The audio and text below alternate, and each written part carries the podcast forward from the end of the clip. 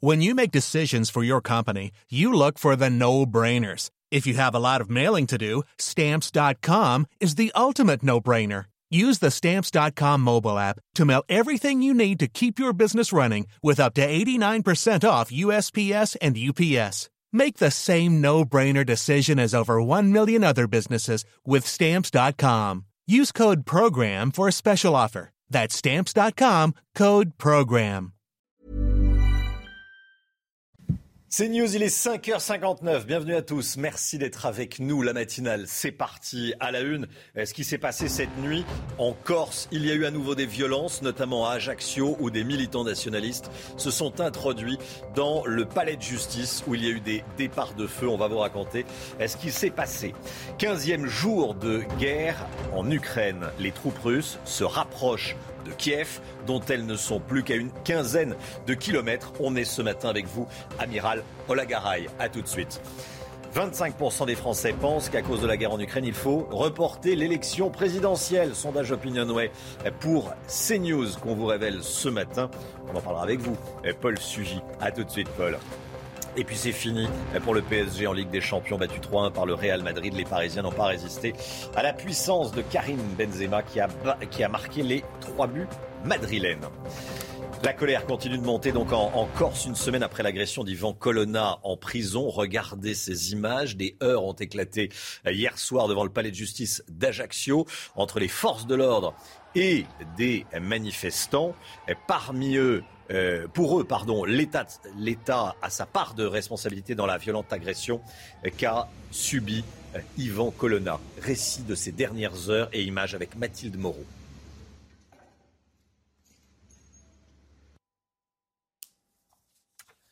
Voilà, ce sont les, les images euh, qu'on vous montre ce matin et le récit dans quelques instants. Deux semaines après le début de la guerre, les troupes russes sont désormais aux portes de Kiev, à moins d'une vingtaine de kilomètres environ, près de Brovary, dans la capitale. On redoute un assaut euh, imminent. Le récit de ces dernières heures avec Clémence Barbier. À 40 kilomètres de Kiev, Vadim entre dans la maison de son père, le cœur lourd. Nous avons été frappés cinq fois ici, un ici sur le toit, un là et un là-bas, une grosse explosion. Le deuxième étage a été détruit et une autre maison a été incendiée. Des maisons détruites, mais aussi pillées par les troupes russes, selon ses habitants de Bilorodka, village situé à moins de 30 km à l'ouest de la capitale. Les occupants russes sont venus chez nous et ils étaient prêts à nous tirer dessus. Ils ont pris notre maison, notre voiture, ils ont pris nos papiers. Nous devons donc recommencer notre vie depuis le début. La technique d'encerclement de la capitale ukrainienne s'intensifie. Les colonnes russes ne se trouvent qu'à une vingtaine de kilomètres de Kiev. Ils sont à 3 km de nous, dans le village voisin. Il y a une grande accumulation d'équipements et d'infanterie. Ils ont installé un QG dans une école. Il y a 42 chars russes à Bodanivka. Ils se déplacent le long de la rue principale de la ville. Au 14e jour de l'invasion russe, Kiev et sa banlieue, toujours sous contrôle ukrainien, se préparent à un assaut prochain. Amiral Olagaray avec nous, ancien commandant euh, de l'école navale. Euh, les Russes avancent vers Kiev, continuent d'avancer vers Kiev. Comment euh, qualifieriez-vous le- leur stratégie de, progression lente? Je dirais, de progression ralentie. Car c'est ce que nous constatons tous les jours. Il semble bien que Poutine s'attendait à une blitzkrieg, à voir tomber l'Ukraine ou de grandes parties de l'Ukraine comme un fruit mûr, en particulier toute la partie russophone.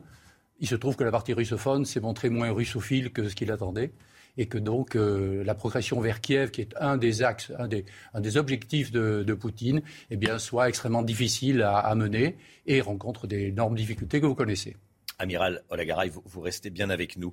Euh, ces images à Jitomir, euh, cette fois à 150 km de Kiev, où neuf personnes ont été tuées selon un responsable ukrainien hein, de, la, de la région. Barbara, les raids russes sont quotidiens. hein. Oui, hein, regardez ces images encore hier soir de frappes aériennes. Selon le maire de Jitomir, cette nuit, eh bien, plusieurs bâtiments euh, de l'hôpital ont été soufflés sans faire de blessés.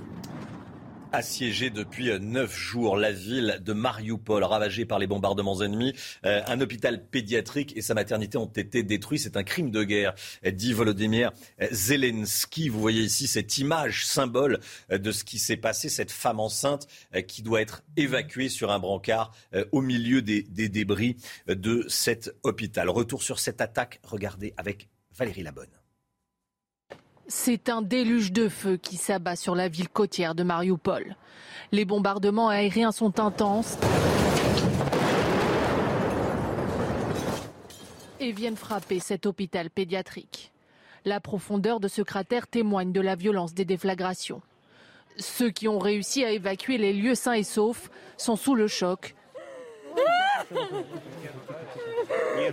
hébétés par le souffle des explosions.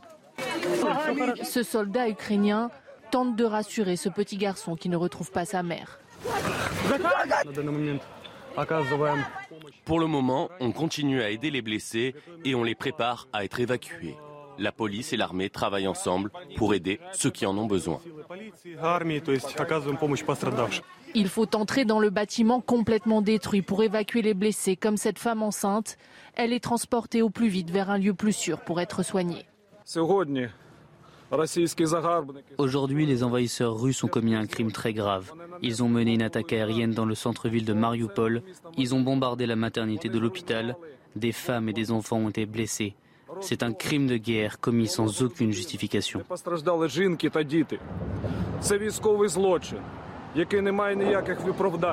L'attaque a fait plusieurs dizaines de blessés. Après neuf jours de siège, la ville de Mariupol compte plus de 1200 morts parmi les civils. Amiral Olagaray avec nous. Euh, Volodymyr Zelensky dénonce un crime de guerre. Est-ce que c'est, selon vous, euh, cette attaque de, cet hôpital, un crime de guerre? Si vous voulez, un crime de guerre euh, est caractérisé par un certain nombre d'événements. Chacun a bien sûr son opinion et tout ce que nous voyons là penche dans ce sens-là, effectivement. Ce qui me paraît intéressant, c'est que la CPI, maintenant, s'intéresse Cour pénale internationale. La Cour pénale internationale s'intéresse. Il semble bien qu'un procureur euh, commence à enquêter et que, bien évidemment, euh, tout le monde rassemble les preuves. D'ailleurs, certaines sont tout à fait évidentes euh, pour apporter tout cela auprès de la Cour pénale internationale qui statuera et qui, à la face du monde, décidera si c'est crime de guerre ou non. Parce que c'est ça qui est important. Au-delà de l'émotion bien compréhensible de tout le monde, il faut aussi que ce soit prouvé et décidé. Dans les démocraties, c'est comme ça que ça se passe pas partout ailleurs. Grosse euh, activité diplomatique aujourd'hui. Merci, Amiral. Hein. Euh, une séance de pourparlers est organisée en Turquie entre les ministres ukrainiens et russes euh, des affaires étrangères. Ce sera leur première rencontre en face à face depuis le début de la guerre. La Russie et l'Ukraine qui se sont mis d'accord pour la mise en place de couloirs humanitaires hier. Ils ont permis à 35 000 civils de fuir les zones de combat, comme le confirme le président ukrainien Volodymyr Zelensky. Écoutez. Nous avons réussi à organiser le fonctionnement de trois couloirs humanitaires de la ville de Soumy, des villes et villages de la région de Kiev et d'Enerodar. Au total, environ 35 000 personnes ont été secourues. Activité diplomatique en Turquie, à Antalya, activité diplomatique également en France, à Versailles, où Emmanuel Macron reçoit aujourd'hui les 27 chefs d'État et de gouvernement de l'Union européenne, sommet européen sur euh, l'Ukraine, trois gros dossiers sur la table, l'adhésion à l'UE de l'Ukraine, de la Moldavie et de la Géorgie, d'éventuelles nouvelles sanctions vers la Russie, ou encore la création euh, d'une armée de défense européenne, Barbara. Hein. Oui, à Versailles, où la sécurité a été renforcée avant de recevoir les dirigeants européens, Valentine Labonne et Margot Sèvres. Le château du Roi Soleil n'accueille pas de touristes cette semaine. Il est fermé pour cause de sommet informel du Conseil de l'Union européenne. En plus des 1500 policiers déployés dans la ville pour assurer la sécurité des 27 chefs d'État européens et leurs délégations, c'est un énorme périmètre de sécurité qui va bloquer la circulation dans la ville. Habitants et commerçants ont anticipé leur déplacement. Le secteur est presque totalement bloqué. Euh, pas de stationnement, mais ce qui est tout à fait normal. Hein. Effectivement, on s'attend à, des, fortes perturbations, notamment pour nos clients qui vont devoir euh, trouver une autre solution. Certains craignent une baisse de fréquentation, pour d'autres, on préfère baisser le rideau et éviter les frais. On est fermé, tout simplement. Euh, on ne peut pas circuler, donc euh, Je pense que c'est la meilleure des décisions. L'agenda du sommet a été bouleversé par l'actualité. Au menu, l'indépendance énergétique vis-à-vis de la Russie et la défense européenne. Des thématiques qui poussent les Versaillais à faire preuve de pragmatisme. Contestable. Hein. Il, ça sera sur la, table hein, aujourd'hui. et donc à, Versailles. À quoi elle pourrait ressembler cette euh, armée européenne, amiral? Alors, cette armée européenne, on ne sait pas exactement à quoi elle pourrait ressembler, puisque l'OTAN existe, l'OTAN dont le président de la République a dit qu'elle était en mort cérébrale, qui tout d'un coup se ressoude, et c'est un des, effets, Poutine en particulier. Euh, auparavant, euh, si vous vous souvenez bien, dans, euh, dans les dernières élections européennes, c'était l'Europe qui protège. Mais on ne savait pas avec quoi, car il est très difficile de monter une armée européenne avec des pays dont les constitutions ne permettent pas de travailler ensemble, en particulier l'Allemagne, dont on a vu tout dernièrement qu'il y avait un changement fondamental de sa politique, en particulier d'aide et d'intervention dans les conflits. Amiral, restez bien avec nous. La guerre en Ukraine qui entraîne la flambée du prix du gasoil. De quoi mettre en danger euh, de nombreuses filières. Évidemment, les, euh, l'industrie euh, souffre, la pêche également euh, souffre, grosse consommatrice évidemment de, carburant, Barbara. Hein. Pour vous donner un ordre d'idée, un chalutier de 12 mètres engloutit une tonne de gasoil par jour. Les seuils de rentabilité volent en éclats. Michael Chailloux et Jean-Michel Decaze. Retour de pêche pour cet équipage portugais au Sable d'Olonne. Le matelot nous annonce la note de gasoil. 4500. Soit un carburant détaxé à 95 centimes le litre. C'est le prix payé également par le patron de la petite Mahé au retour de sa campagne de pêche à la sèche. Jusque-là, il dépensait 10 000 euros de gasoil par mois. Il s'attend à voir la facture doubler et envisage de rester à quai. Alors ben là maintenant, à part une aide de l'État, une aide financière de l'État, euh, je vois pas autre chose. Il euh, n'y a que ça. Il n'y a que ça pour nous. Il euh, faudrait que le gasoil il reste à 60, 70 centimes maximum. Il y a 10 jours, le gasoil était à 72 centimes. En fin de semaine, il devrait avoisiner les 1,30€ à 1,40€ le litre. Je pense que c'est le, la pêche artisanale française qui risque de rester le long du quai. Si on n'approvisionne pas la filière, c'est-à-dire le poissonnier, les halles à etc., on va perdre des parts de marché. Euh, il n'y a pas que la France qui produit du poisson.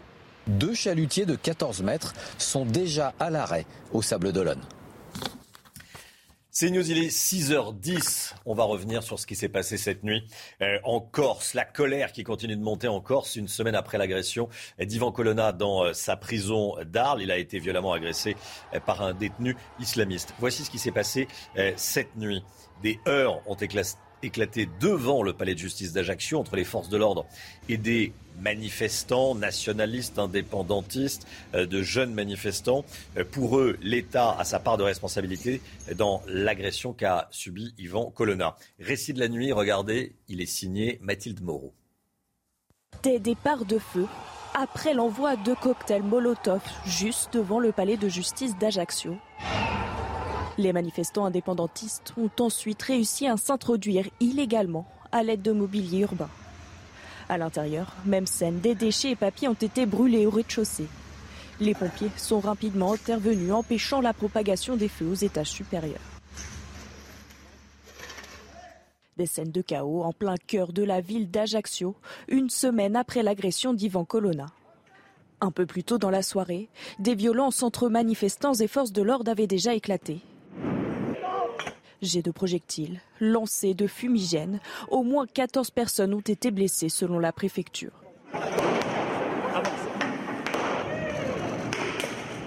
Une colère qui monte dans toute la Corse. Des heurts ont aussi éclaté à Calvi et Bastia cette nuit.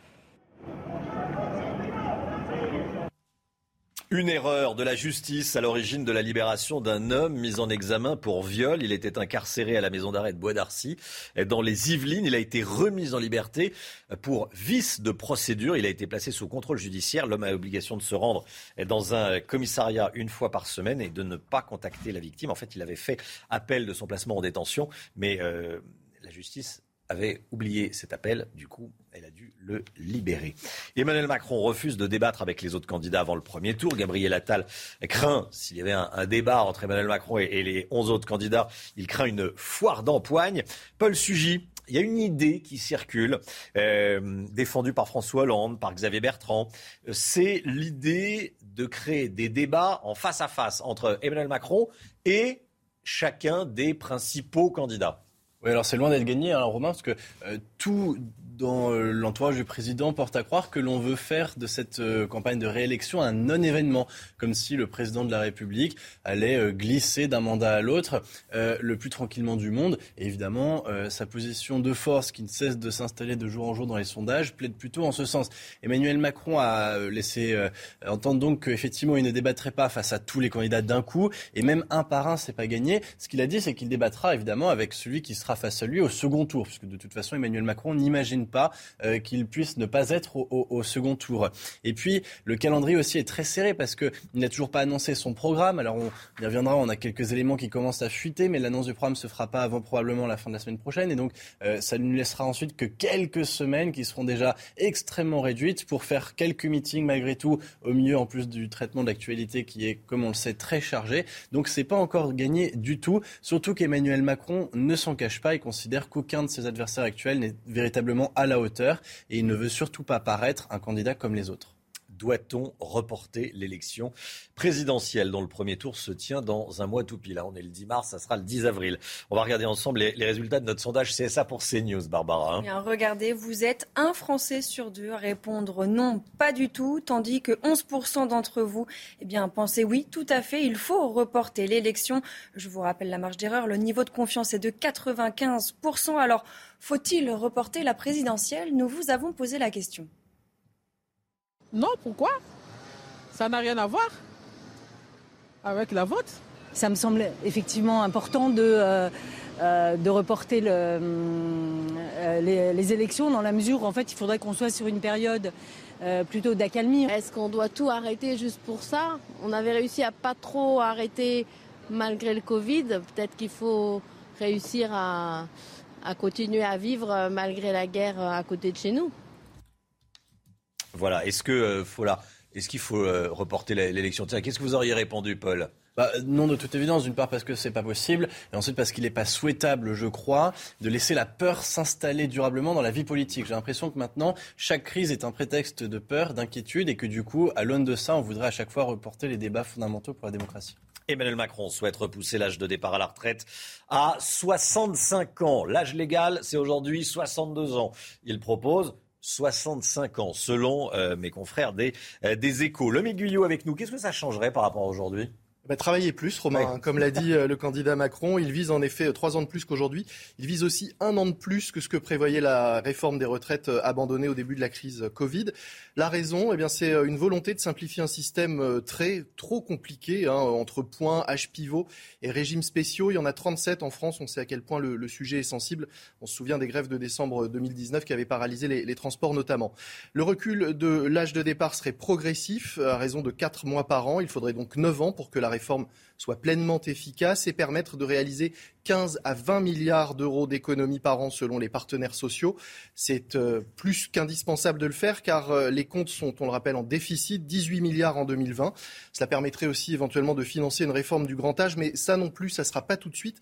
En effet, le déficit des retraites s'accumule hein, année après année euh, et la dette, rien que pour les retraites, pourrait avoisiner les 1000 milliards d'euros d'ici 2050, d'où l'urgence d'agir l'urgence d'agir. Le PSG éliminé de la Ligue des Champions après sa défaite hier soir 3-1 en huitième de finale eh, contre le Real Madrid.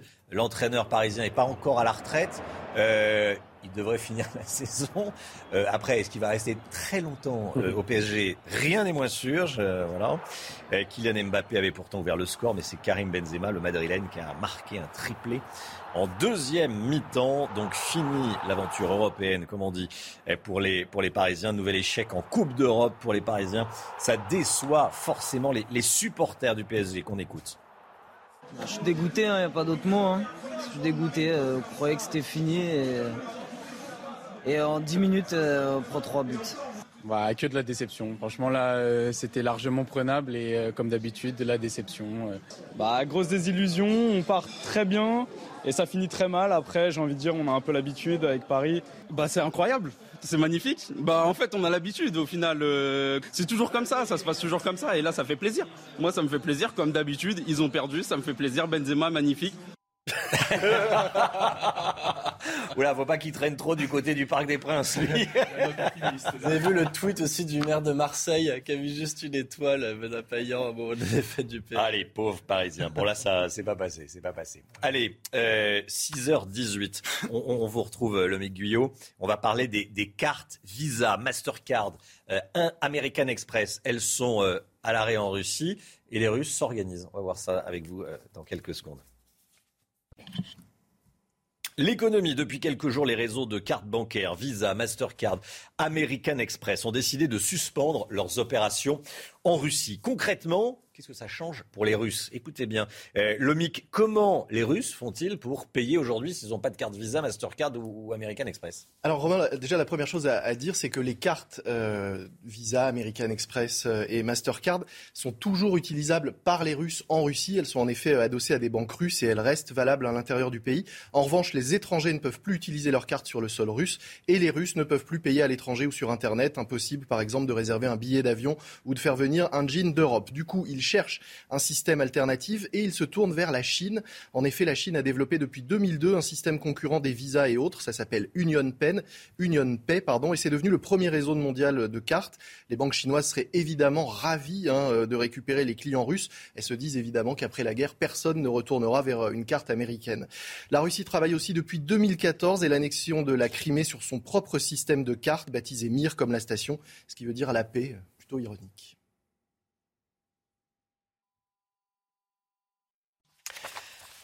CNews, il est 6h20. Merci d'être avec nous. Merci d'avoir choisi CNews pour démarrer votre journée. Euh, dès 6h30, on reviendra sur cette euh, principale information de ces dernières heures. L'armée russe avance vers Kiev. L'armée russe qui n'est plus qu'à une quinzaine de kilomètres de Kiev.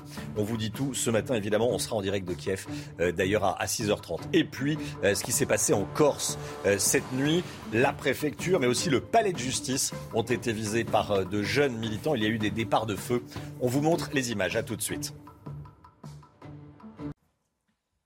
La météo avec vous, Alexandra Blanc, des températures dignes d'un mois d'avril aujourd'hui. Hein. Oui, température digne d'un milieu de mois d'avril, des températures donc vraiment particulièrement douces pour la saison. Côté ciel, eh bien, on a quelques nuages ce matin, notamment sur les régions de l'ouest, et puis toujours ces entrées maritimes autour du golfe du Lion avec le vent marin qui rapporte donc ces nuages venus de la mer Méditerranée. Dans l'après-midi, toujours cette France coupée en deux. Plus vous irez vers l'ouest, plus vous aurez un temps humide et assez instable avec localement quelques orages attendus en allant vers le golfe de Gascogne et toujours ces entrées maritimes autour du golfe du du Lyon. On retrouvera un petit peu de neige au-delà de 1600 mètres d'altitude sur les Pyrénées, puis plein soleil entre le bassin parisien et le Lyonnais, ainsi que du côté de la région PACA. Côté température, c'est contrasté, grande douceur sous les nuages de l'ouest avec 9 degrés sur la façade atlantique, contre moins 4 degrés à Nancy ou encore moins 3 degrés à Strasbourg. Et dans l'après-midi, eh bien, c'est clairement le printemps, 17 degrés pour le bassin parisien ou encore pour Toulouse. Vous aurez 16 degrés entre Lyon, Clermont-Ferrand et Limoges et localement jusqu'à 19 degrés à Perpignan. Des températures donc vraiment très douces pour la saison. C'est News, il est 6h29. Merci d'être avec nous. On est le jeudi 10 mars. L'équipe de la matinale est là. On est avec Barbara Durand, Paul Sugy, l'amiral Olagaray qui nous accompagne ce matin et avec Lomic Guyot pour l'économie. À la une ce matin, 15e jour de guerre en Ukraine et les troupes russes qui se rapprochent de Kiev, dont elles ne sont plus qu'à une quinzaine de kilomètres. On sera en direct de Kiev avec un photographe Jonathan Alperi. A tout de suite, Jonathan Alperi. C'est l'information de la nuit. Il y a eu à nouveau des violences en Corse, notamment à Ajaccio, où des militants nationalistes se sont introduits dans le palais de justice où il y a eu des départs de feu. On va dans quelques instants vous raconter ce qui s'est passé. Emmanuel Macron veut repousser l'âge de départ à la retraite de 62 à 65 ans, l'âge légal. Ça pourrait se faire sur 9 ans. Paul Sugy est avec nous. À tout de suite, Paul.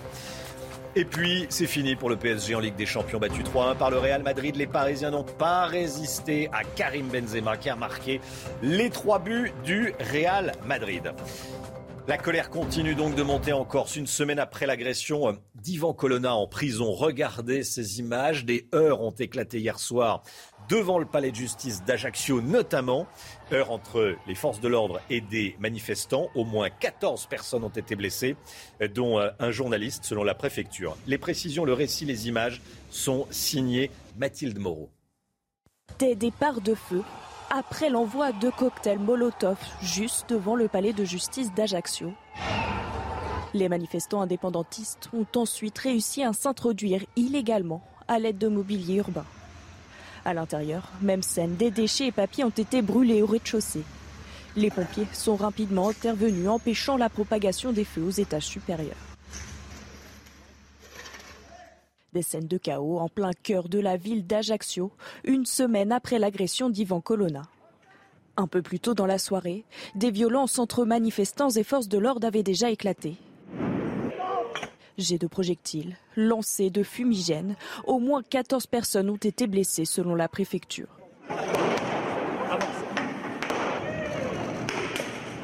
Une colère qui monte dans toute la Corse. Des heurts ont aussi éclaté à Calvi et Bastia cette nuit.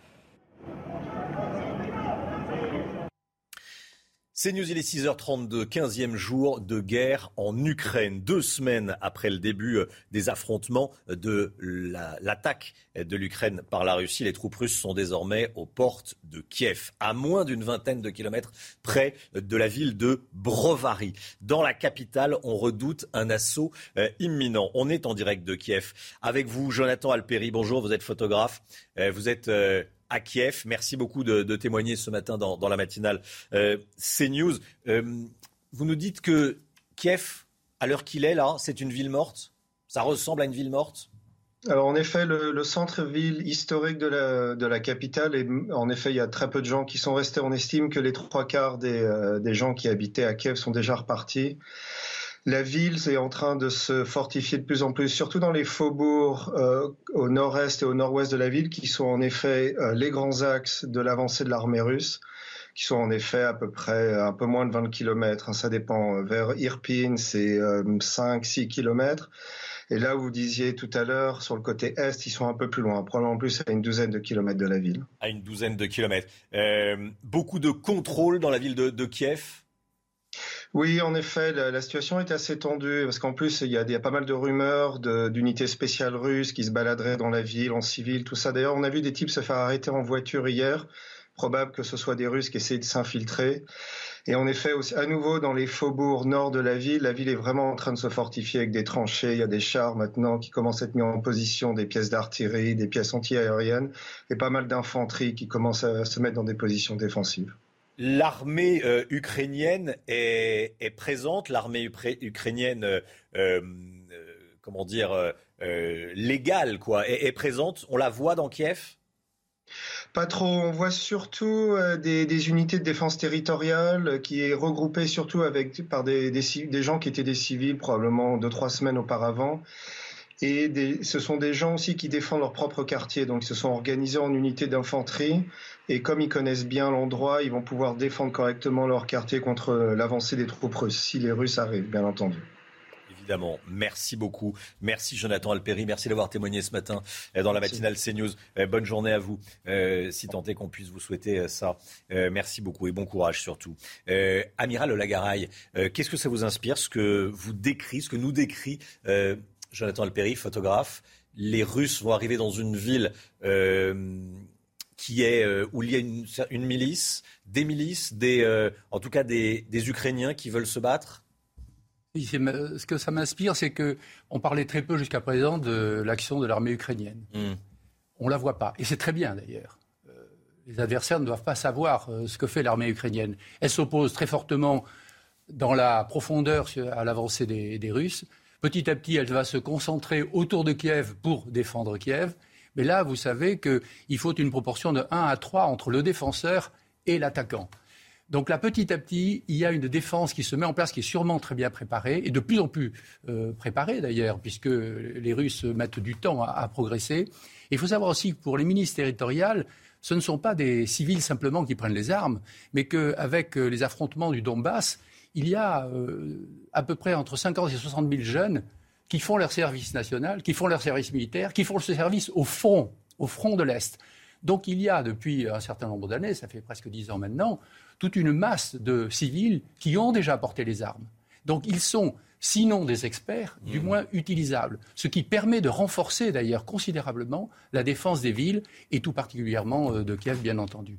Kiev qui, par ailleurs, recueille, il ne faut pas l'oublier, les réfugiés qui viennent de Soumis et qui viennent du nord, qui ont fui l'avance russe ou bien qui ont pu quitter par des couloirs humanitaires ou non euh, l'avance des, soldats russes, de Soumis en particulier. Donc ces réfugiés-là euh, sont de nature à semer une certaine perturbation dans une ville dans laquelle ils ne savent pas où habiter, ils ne sont pas dans leurs appartements, ils ne vivent mmh. pas là. Donc ceci est un problème certainement pour la municipalité de Kiev en particulier. Amiral, vous restez euh, avec nous, s'il vous plaît. Euh, ces images à Jitomir, c'est à 150 km de, Kiev, Barbara. Il y a où neuf personnes ont été euh, tuées ce mercredi, selon un responsable de la région. Les raids russes y sont quotidiens. Regardez ces images de frappes aériennes, c'était hier soir. Selon le maire de la ville, plusieurs bâtiments ont été soufflés cette nuit sans faire de blessés. Je vous propose de l'écouter. Il y a eu une autre frappe aérienne. Une usine qui fournit de l'électricité a été endommagée et un bâtiment civil. Pratiquement toutes les fenêtres ont été soufflées du bâtiment principal de notre hôpital et également l'hôpital pour enfants a été touché. Personne n'a été blessé, Dieu merci. Nous tenons bon, la Russie comprend qu'elle perd et perd stratégiquement. Nous pouvons le voir sur tous les fronts. Et puis après, euh, la destruction hein, de l'hôpital pédiatrique et euh, de la maternité de, de, Mariupol. Eh bien, Volodymyr Zelensky, le président ukrainien, a parlé d'un crime de guerre. On l'écoute. La frappe aérienne sur la maternité est la preuve ultime, la preuve que le génocide des Ukrainiens est en cours. Européens, vous ne pouvez pas dire que vous n'avez pas vu ce qui est arrivé aux Ukrainiens, à Mariupol, aux habitants de Mariupol. Vous avez vu, vous savez. Vous devez donc durcir les sanctions contre la Russie pour qu'elle n'ait plus aucune possibilité de continuer ce génocide. Voilà la situation donc euh, sur le terrain et la principale information qu'il faut retenir, c'est que les Russes avancent, continuent d'avancer vers Kiev et ne sont plus qu'à une quinzaine euh, de kilomètres de la capitale ukrainienne. Il y a également euh, des informations diplomatiques. Il va y avoir une grosse activité diplomatique aujourd'hui. Les ministres des Affaires étrangères russes et ukrainiens vont se rencontrer en Turquie. Première information. Deuxième information, il va y avoir le sommet européen à Versailles aujourd'hui et, demain. Les 27 chefs d'État et de, gouvernement de l'Union européenne réunis à Versailles. Il sera question d'éventuelles nouvelles sanctions envers la Russie, mais également de la création, et j'allais dire c'est un serpent de mer, euh, d'une nouvelle, d'une force européenne. À quoi pourrait-elle ressembler, amiral? Bien, nul doute qu'à Versailles, ils seront à l'écoute de ce qui se passe en Antalya actuellement pour une réaction immédiate, mais aussi, comme vous l'avez souligné, pour envisager l'avenir. Envisager l'avenir, ça veut dire une défense européenne, mais comment? Il y a de nombreuses questions. Normalement, une armée a un drapeau, un chef, une mission. Est-ce que nous avons un drapeau? Oui. Tout le monde n'adhère pas forcément, mais oui. Un chef? Non. Trump disait euh, l'Europe, quel numéro de téléphone? Mmh. Et donc, euh, après la mission, euh, quelle est la mission? De notre côté, nous avons l'OTAN qui a une mission aussi, euh, dont elle a largement dépassé les limites, d'ailleurs, en, se projetant en Afghanistan et, autres, et qui est en cours de refondation à la demande des Européens et, du président de la République en particulier. Donc, euh, ils sont devant ce défi, et les défis constitutionnels, c'est-à-dire que toutes les armées ne peuvent pas fonctionner de la même façon. L'Allemagne en particulier, qui vient de changer sous l'impulsion du, euh, nouveau chancelier, puisqu'elle livre des armes, qu'elle se prépare presque à déployer des soldats, ce qui est tout à fait nouveau. D'habitude, dans les divers conflits, l'Allemagne déployait des hôpitaux militaires ou des formateurs, ce qui n'est pas du tout de même nature que les armées et les, forces que certains pays, dont la France en particulier, avaient l'habitude de, déployer. Donc là aussi, une très grosse interrogation, un problème politique extraordinairement important auquel ils vont s'attaquer, mais ne croyez pas qu'il sera résolu aujourd'hui. Amiral, euh, merci. Restez bien avec nous sur ce plateau. Odessa, à Odessa, ville portuaire hein, du sud de, l'Ukraine. On le dit, on le redit. Les habitants vivent avec la peur au ventre. Vladimir Poutine a fait de cette ville l'une de ses cibles privilégiées, Barbara. Hein. Hein, les troupes russes ne sont plus très loin. Une de nos équipes a pu rencontrer un Français et sa famille. Ils vivent juste à côté, dans la ville de Kilia. Et en cas d'attaque, ils sont prêts à partir. Antoine Estève, Stéphanie Rouquier, avec le récit de Jeanne Cancard. Donc là, tout est prêt. Ah dans son salon, Xenia a rassemblé ses principales affaires en cas de départ précipité. Cette Ukrainienne vit à Kilia avec son mari Christophe, un Français expatrié en Ukraine, et leurs deux enfants. Située au sud-ouest d'Odessa, leur ville est pour l'instant épargnée par les frappes russes, mais la famille se tient en alerte. On reste là tant que c'est pas trop dangereux. Et dès que c'est dangereux, euh, la remorque est prête, on met les affaires dans la remorque, le camion est prêt et on s'en va. Dans leur maison, une nouvelle routine s'est installée. La journée, les deux parents sont éveillés et scrutent les informations à la télévision. La nuit, leurs enfants prennent le relais. Théo, qui a 12 ans, de 7h, 8h le soir jusqu'à 3h du matin. Et puis Arsène, le plus grand, qui est le plus évolué, bah, du fait qu'il a presque 18 ans, bah, il prend de 3h jusqu'à 8h du matin parce qu'on veut savoir si ça arrive quelque chose tout de suite, qu'on n'ait pas de temps de réagir. Cette famille vit avec l'angoisse que l'armée russe débarque dans leur ville par la mer Noire. Un quotidien qui les fait réfléchir à l'issue possible de ce conflit. Comme je dis à Xenia, quand il y a des alertes à la bombe et tout, on est tous les quatre. Si une bombe qui tombe là, on est tous les quatre morts. C'est pas grave. Ce qui est grave, c'est qu'il y en a un qui reste et que c'est malheureux les enfants. Dans leur village, il n'y a presque plus d'approvisionnement en nourriture et médicaments. Christophe et sa famille ne savent pas combien de temps ils pourront survivre ici. Voilà, et puis en France, l'élan de solidarité euh, envers les Ukrainiens est toujours aussi fort. On voulait vous parler ce matin euh, de l'initiative d'un couple de Toulousains qui, sur un coup de tête, a décidé de prendre la route pour se rendre à la frontière entre la Pologne et l'Ukraine. Un périple de 5000 km, Barbara. Oui, un objectif, eh bien, revenir avec plusieurs réfugiés. Jean-Luc Thomas les a rencontrés pour CNews. 10h30 ce mercredi, les derniers colis de dons sont chargés. Cette année, un couple toulousain décide de ne pas aller faire du ski. Ils verront pourtant la neige à 2400 km de chez eux, en Pologne. On ne voulait pas monter à vide, donc on est venu chercher euh, euh, ben, de l'aide médicale, des vêtements chauds pour les enfants, de l'aide euh, un peu matérielle. On a fait preuve d'empathie et on a monté un réseau avec les amis pour pouvoir, euh, pour pouvoir faire cette petite opération. C'est une goutte d'eau, mais euh, ça nous fait plaisir de le faire. L'opération se monte en peu de temps. Amis, relations, tout le monde répond présent. Le minibus est trouvé, une cagnotte est mise en place. L'hébergement durant le trajet et sur place suit. Cela en moins d'une semaine. C'est le départ aujourd'hui, donc route vers l'Allemagne, étape euh, sans doute nocturne, puis ensuite route vers la Pologne où Maria et sa famille nous attendent. Euh, ainsi que d'autres euh, amis de Maria pour euh, les ramener à Toulouse. Si tout se déroule comme prévu, en début de semaine prochaine, sept Ukrainiens habiteront en Haute-Garonne. Depuis le début de la guerre, des centaines d'Ukrainiens tentent de rejoindre le Royaume-Uni. Euh, mais faute de visa, plus de la moitié d'entre eux ont été refoulés euh, par les autorités britanniques. Dans les faits, le Royaume-Uni ne euh, refuse, ne refuse pas de délivrer des, visas aux Ukrainiens qui en font la demande, mais ces Ukrainiens se retrouvent face à une situation administrative confuse. c'est une situation compliquée pour eux. Hein. Oui, un reportage à Calais justement avec notre correspondant Thomas Chalmé et le récit de Laura Cambo. Ces Ukrainiens patientent dans l'auberge de jeunesse de Calais, transformée en hébergement d'urgence. Tous veulent se rendre au Royaume-Uni. Seulement, depuis le 28 février, la moitié des 600 réfugiés qui a tenté sa chance a été refoulée, faute de visa. Je ne sais pas quoi faire, juste attendre, oui. C'est la seule chose qu'il reste à faire, prier et attendre. Leur problème, aucune antenne consulaire britannique n'est opérationnelle dans le nord pour donner de visa. Une situation vivement dénoncée par la mairie. Ces familles sont traumatisées, elles viennent euh, de euh, sortir des, missiles, de la destruction de leur maison. On leur dit, ben non, ici euh, il ne se passe rien, parce que le, le, dossier doit être fait, instruit et délivré physiquement à Paris ou Bruxelles. Sur le front de mer, les Calaisiens dénoncent aussi un manque de coopération de Londres. Ça a toujours été compliqué avec les Anglais, il faut dire les choses. Euh, on va rester politiquement correct, mais il y a toujours eu des problèmes avec eux. Voilà, ils veulent, euh, ils veulent aller en Angleterre, il faut les laisser passer.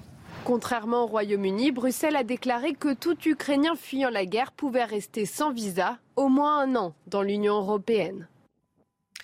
Et puis cette question, est-ce qu'il faut s'inquiéter en France de voir monter euh, une haine anti-russe Depuis euh, l'invasion de l'Ukraine, les Russes de Paris euh, se sentent victimes de, discrimination? Certains ont peur. Monuments tagués, remarques déplacées, injures parfois, menaces parfois. L'amalgame entre la politique de Vladimir Poutine et leur nationalité les stigmatise. Regardez ce reportage. Il est signé l'honneur de Vulpillère. Au Centre de Russie pour la science et la culture à Paris, de la peinture rouge souille les vitrines d'affichage. Des dégradations subies par plusieurs monuments russes. Un signe de l'opprobre jeté sur la diaspora russe depuis l'invasion de l'Ukraine. Sans compter les commentaires désobligeants. J'étais chez un médecin français et je lui ai donné la carte vitale. Et a vu que je suis russe, il m'a demandé T'es content que c'est ce que ton président a fait Et euh, c'était le deuxième jour de la guerre. Et c'était juste la première question. Il m'a pas demandé qu'est-ce que c'est quoi ton problème, pourquoi tu es venu ici? Pourtant, certains se désolidarisent de l'action de Vladimir Poutine en affichant leur soutien à l'Ukraine. Mais les Russes de Paris dénoncent les amalgames effectués entre une politique et une citoyenneté. J'arrive pas à comprendre pourquoi il y a autant d'haine pour les Russes. Je ne comprends pas. C'est la chasse aux sorcières, vraiment. On a trouvé un ennemi, c'est la Russie. Et donc, euh, tous les Russes, maintenant, bah, vous êtes Russes, ça veut dire que vous êtes un ennemi. Près de la Tour Eiffel, c'est la cathédrale de la Sainte Trinité qui avait été victime d'inscriptions injurieuses le 28 février. Depuis, elle demeure un des sites les plus surveillés cette information que je voulais vous donner. Une erreur de justice à l'origine de la libération d'un homme mis en examen pour viol. L'homme était incarcéré à la maison d'arrêt de Bois d'Arcy dans les Yvelines. Il a été remis en liberté pour vice de procédure. Il avait fait appel de son placement en détention, mais la justice avait oublié cet appel. Elle a dû donc le libérer. Ah, c'est la loi. Euh, il a été placé sous contrôle judiciaire. Il a obligation de se rendre dans un commissariat, dans un commissariat une fois par semaine et de ne pas contacter euh, la victime. Emmanuel Macron souhaite repousser l'âge légal de départ à la retraite de 62 à 65 ans, selon les échos de ce matin, le journal Les échos de ce matin. Euh, Paul Sugy, l'âge de départ à la retraite euh, passerait donc de, 62 à 65 ans. Il serait, repoussé de 3 ans. Hein. Oui, c'est un an de plus que la mesure d'âge que Emmanuel Macron ambitionnait d'instaurer avec sa réforme des retraites, donc avortée, on le sait, en 2020 euh, avec la crise Covid qui est revenue sur le devant de l'actualité. Emmanuel Macron ici bouscule toutes les oppositions à la fois. D'une part, il installe le match entre lui et le populisme. Euh, de Marine Le Pen, hein, puisque c'est l'une des principales adversaires euh, de cette mesure d'âge. Et euh, en même temps aussi, il efface l'opposition complètement des Républicains. Valérie Pécresse ne peut plus que gesticuler en disant ah bon, on proposait la même chose aussi. Pourquoi est-ce que vous nous avez pas écouté quand on le disait? Mais au fond, il prend de vitesse cette fois-ci les Républicains quasiment sur leur terre et il promet aussi un quinquennat qui sera dans la continuité de celui qu'il n'a pas eu le temps d'achever cette fois-ci. Merci beaucoup, Paul. Vous restez bien avec nous. Euh, on va parler des prix des carburants. Ils sont fous, les prix des carburants en ce moment. Au-delà de, de 2 euros, que ce soit pour le samplon 95 ou, ou même le, le gasoil. Euh, dans ce contexte, c'est extrêmement compliqué pour les automobilistes, évidemment, mais aussi euh, pour tous les chefs d'entreprise et particulièrement les petits patrons. Dans ce contexte, les transporteurs qui utilisent des milliers de litres d'essence par jour voient leur facture flamber et leur marge rétrécir, bien sûr. Reportage euh, de Jérôme Rampenou. Regardez. Dans cette entreprise de transport, l'essence représente un budget conséquent. 250 camions sont sur la route quotidiennement. Nous consommons 600 000 litres de carburant par mois. 600 000 litres à 1,30 ou 600 000 litres à 1,60, ça fait 150 000 euros de gasoil en plus tous les mois. Le carburant représentait 25% de notre chiffre d'affaires. Depuis début mars, on est passé à plus de 30% du chiffre d'affaires. On est en train de passer à 32, 33%. Je ne suis pas capable d'aller répercuter cette euh, augmentation de carburant aussi importante à l'ensemble de nos clients. Ils sont aussi confrontés depuis quelques jours à un nouveau problème, leur approvisionnement. Il commence à devenir difficile. On ne trouve plus de carburant. Donc euh, on nous demande, on nous décale les commandes en nous expliquant qu'il n'y a pas de carburant et que euh, le tanker n'étant pas arrivé, on ne peut pas nous livrer le carburant. Nous, on commande le carburant par 36 000 litres et on en commande 2-3 citernes par semaine. si on n'a pas de carburant, on ne pourra pas rouler et on ne pourra pas acheminer les marchandises. Avec l'augmentation du prix de l'essence, il y a aussi un risque accru de vol directement dans les réservoirs lorsque les chauffeurs sont stationnés la nuit les routiers victimes de la hausse des, carburants. Pas que les routiers, hein, tous les patrons dans le euh, bâtiment également. C'est extrêmement compliqué en ce moment, notamment dans le bâtiment où le prix des matières premières grimpe également. On en parle et et on suit la situation de, de très près. Euh, le Paris Saint-Germain, éliminé de la Ligue des Champions après sa défaite hier soir 3-1 en huitième de finale contre le Real Madrid. Euh, j'allais dire, il n'y a pas de regret à avoir. En tout cas, il n'y a pas de débat à avoir. Des regrets peut-être, mais des débats non. les Madrilènes, le Real Madrid était plus fort, hein, Barbara. Hein. Euh, aucun, aucun regret euh, malgré l'ouverture du score. On vient de le voir par euh, Kylian Mbappé. Eh bien, les Parisiens se sont fait surprendre, notamment par Karim Benzema, auteur d'un triplé nouvelle déception pour les supporters du, du PSG. Voilà, Kylian Mbappé a marqué le but parisien et Benzema a marqué les trois buts euh, madrilènes. C'était les, deux champions qu'on voulait, qu'on voulait voir, mais c'est Benzema qui a, gagné. Allez, 6h51, restez bien avec nous. Euh, dès le début du journal de 7h, euh, on vous montre ce qui s'est passé en Corse cette nuit. Il y a eu euh, des affrontements entre les forces de l'ordre et des militants nationalistes. Certains sont rentrés dans le palais de justice d'Ajaccio. Il y a eu des départs de feu. On va tout vous raconter. Euh, et puis Kiev, la principale information de ces dernières heures, c'est que l'armée russe progresse. L'armée russe n'est plus qu'à une quinzaine de kilomètres de Kiev, la, la capitale ukrainienne. Restez bien avec nous sur CNews. À tout de suite. C'est News 6h58. La météo avec vous, Alexandra Blanc. C'est un temps presque printanier aujourd'hui. Hein oui, en tout cas, les températures le seront. Elles seront dignes d'un mois d'avril avec des températures largement au-dessus des normales de saison. Côté ciel, c'est globalement assez calme ce matin. Temps très nuageux sur les régions de l'ouest. Toujours un temps assez instable autour du golfe du Lion avec le maintien des entrées maritimes. Et puis dans l'après-midi, contraste entre les régions de l'est et les régions de l'ouest avec du mauvais temps sur la façade ouest, notamment en allant vers le golfe de Gascogne avec des averses, mais aussi peut-être quelques petits orages en cours d'après-midi.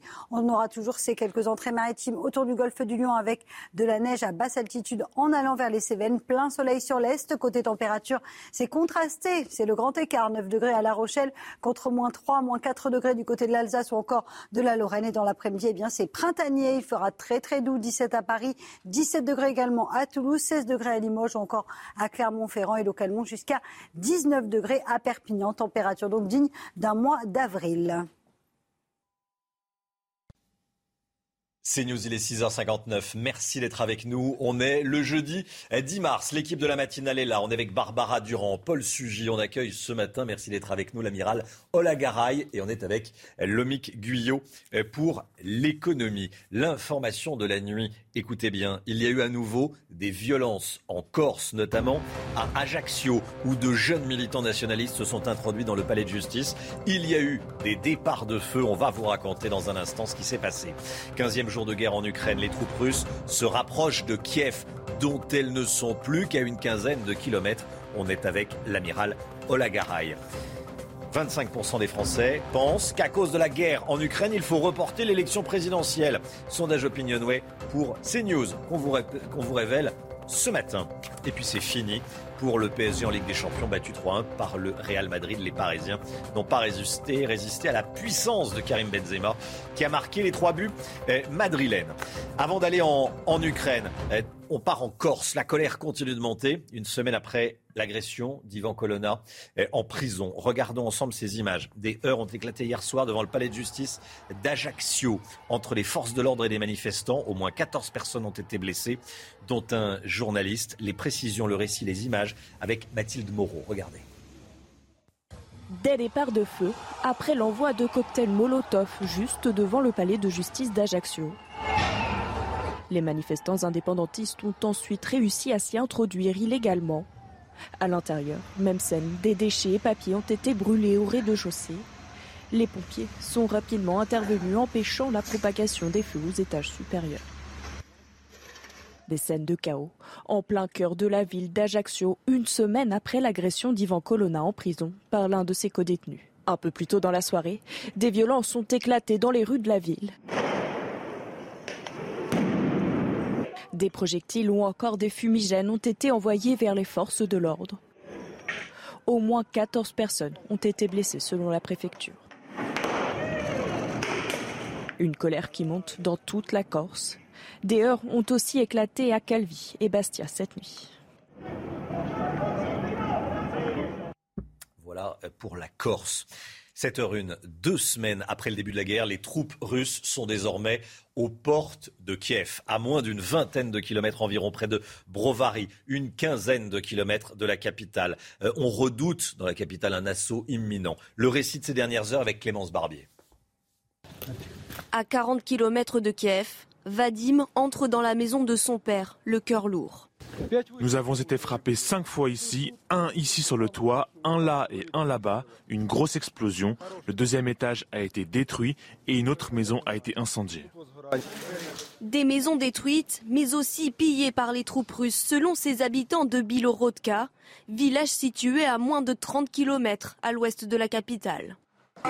Les occupants russes sont venus chez nous et ils étaient prêts à nous tirer dessus. Ils ont pris notre maison, notre voiture, ils ont pris nos papiers. Nous devons donc recommencer notre vie depuis le début. La technique d'encerclement de la capitale ukrainienne s'intensifie. Les colonnes russes ne se trouvent qu'à une vingtaine de kilomètres de Kiev. Ils sont à 3 km de nous, dans le village voisin. Il y a une grande accumulation d'équipements et d'infanterie. Ils ont installé un QG dans une école. Il y a 42 chars russes à Bodanivka. Ils se déplacent le long de la rue principale de la ville. Au 14e jour de l'invasion russe, Kiev et sa banlieue, toujours sous contrôle ukrainien, se préparent à un assaut prochain. L'armée russe, désormais à seulement 15 km de, de Kiev. Euh, Qu'est-ce que ça dit, amiral, de la stratégie des, Russes? C'est une avancée à petits pas vers la capitale Eh bien, ça dit tout de la difficulté dans laquelle se trouve Poutine actuellement. Il est en train de perdre, ou il a déjà perdu, la bataille de l'image. C'est manifeste. Maintenant, euh, va-t-il perdre euh, la bataille culturelle? Souvenez-vous des destructions par les talibans, des grandes statues, etc. Va-t-il détruire le centre historique de Kiev? Va-t-il détruire ce qui est, au fond, le berceau de l'âme russe? C'est tout, le, c'est tout ce qui, la question qui se pose. Comment va-t-il attaquer Kiev? Va-t-il l'écraser sous les bombes? Ou bien euh, va-t-il essayer de l'encercler, de l'affamer, etc.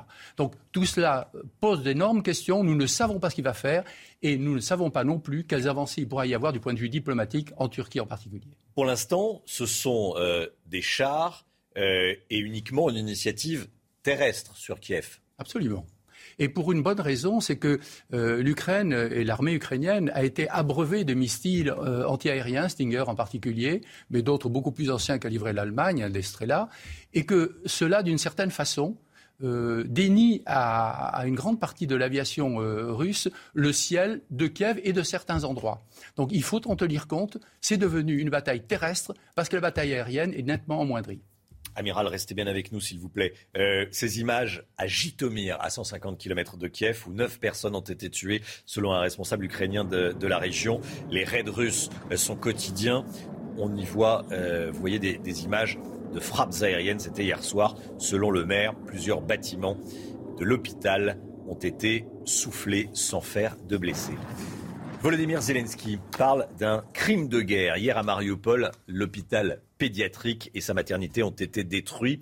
Les images sont d'une euh, rare violence. Euh, on y voit des, blessés évacués euh, sur des, sur des brancards. Et notamment, vous allez le voir dans ce reportage de Valérie Labonne, dans ce récit de Valérie Labonne, notamment une femme enceinte qui est évacuée sur un, sur un brancard. Regardez. C'est un déluge de feu qui s'abat sur la ville côtière de Mariupol. Les bombardements aériens sont intenses et viennent frapper cet hôpital pédiatrique. La profondeur de ce cratère témoigne de la violence des déflagrations. Ceux qui ont réussi à évacuer les lieux sains et saufs sont sous le choc, hébétés par le souffle des explosions. Ce soldat ukrainien tente de rassurer ce petit garçon qui ne retrouve pas sa mère. Pour le moment, on continue à aider les blessés et on les prépare à être évacués. La police et l'armée travaillent ensemble pour aider ceux qui en ont besoin. Il faut entrer dans le bâtiment complètement détruit pour évacuer les blessés, comme cette femme enceinte. Elle est transportée au plus vite vers un lieu plus sûr pour être soignée. Aujourd'hui, les envahisseurs russes ont commis un crime très grave. Ils ont mené une attaque aérienne dans le centre-ville de Mariupol. Ils ont bombardé la maternité de l'hôpital. Des femmes et des enfants ont été blessés. C'est un crime de guerre commis sans aucune justification.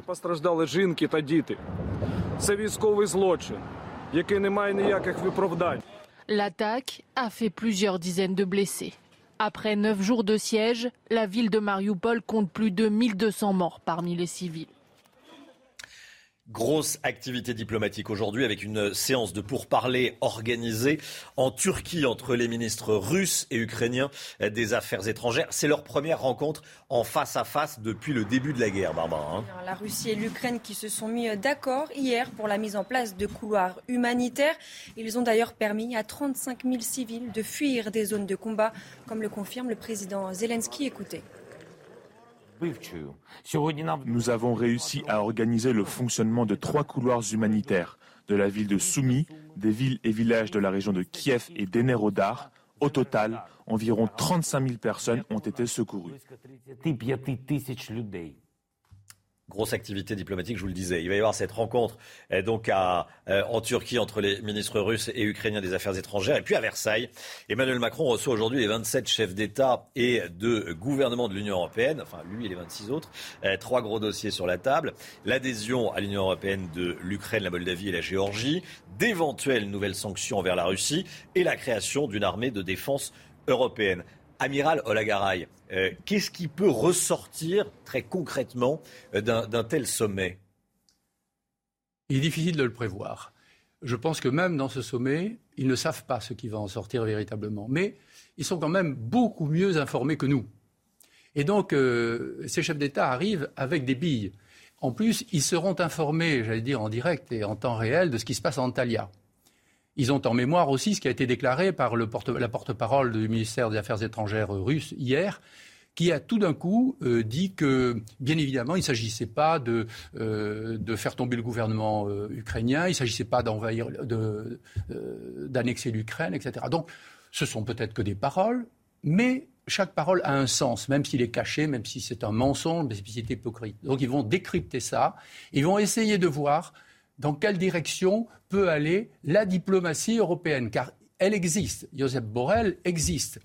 De temps en temps, on l'entend. Hmm. le président euh, Macron responsable de la diplomatie européenne. Voilà. Donc la diplomatie européenne va peut-être reprendre un peu le pas sur bien d'autres choses qui seront discutées et dont on parlera moins et qui ne figureront peut-être pas dans les communiqués officiels.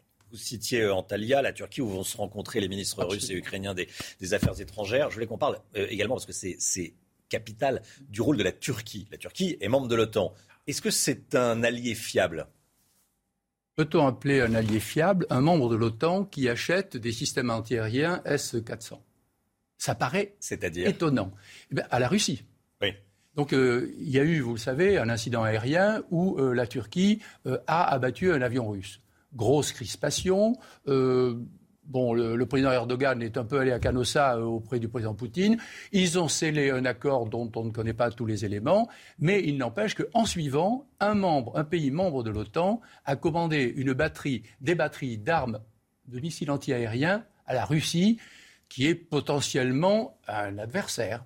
Donc euh, ceci est très étonnant. Vous connaissez bien sûr euh, ce qu'est euh, le président Erdogan, qui veut recréer, semble-t-il, l'Empire ottoman, tout comme Poutine veut recréer la, Grande Russie ou, l'URSS. Ce sont là deux personnages qui s'entendront peut-être, mais qui vont coexister et qui sont quelquefois un peu dans l'Orient russo-ukrainien et turc, qui sont concurrents. Ils ont réussi à s'entendre simplement mm. au nord de, la Syrie, puisque là, il y a un gentleman agreement qui fait qu'ils essaient de coordonner les actions. Merci beaucoup, Amiral, de nous donner les clés pour comprendre euh, globalement la, situation. C'est passionnant. Euh, Versailles, qui accueille donc ce sommet européen aujourd'hui, la sécurité est renforcée, bien sûr. Les 27 euh, seront présents. Valérie Labonne, Margot Sève.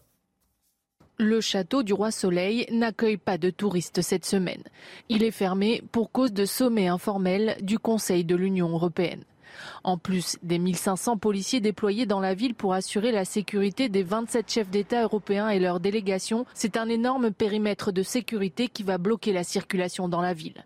Habitants et commerçants ont anticipé leur déplacement. Le secteur est presque totalement bloqué. Euh, pas de stationnement, mais ce qui est tout à fait normal. Hein. Effectivement, on s'attend à des, fortes perturbations, notamment pour nos clients qui vont devoir euh, trouver une autre solution. Certains craignent une baisse de fréquentation, pour d'autres, on préfère baisser le rideau et éviter les frais. On est fermé, tout simplement. Euh, on ne peut pas circuler, donc je pense que c'est la meilleure des décisions. L'agenda du sommet a été bouleversé par l'actualité. Au menu, l'indépendance énergétique vis-à-vis de la Russie et la défense européenne. Des thématiques qui poussent les Versaillais à faire preuve de pragmatisme. C'est News, il est 7h12. Écoutez bien, je voulais vous donner cette information. Une erreur de justice à l'origine de la libération d'un homme mis en examen pour viol. Il a été libéré. Pourquoi? Il était incarcéré à la maison d'arrêt de Bois d'Arcy, dans les Yvelines. Il a été remis en liberté hier pour vice de procédure. Il avait fait appel de son placement en détention, mais la justice a oublié de traiter l'appel. Ça s'est perdu. Bon, elle a dû libérer cet homme. Il a été placé sous contrôle judiciaire. Il a obligation de se rendre dans un commissariat une fois par semaine et interdiction de contacter la victime. La présidentielle, c'est dans un mois. Vous n'avez pas oublié, hein, on en parle assez peu, effectivement. La campagne est extrêmement discrète. Hein. Euh, c'est dans un mois. On est le 10 mars, le 10 avril. On vote pour le premier tour. Faut pas l'oublier. Ça sera un dimanche. Hein. Ça, ça n'a pas changé.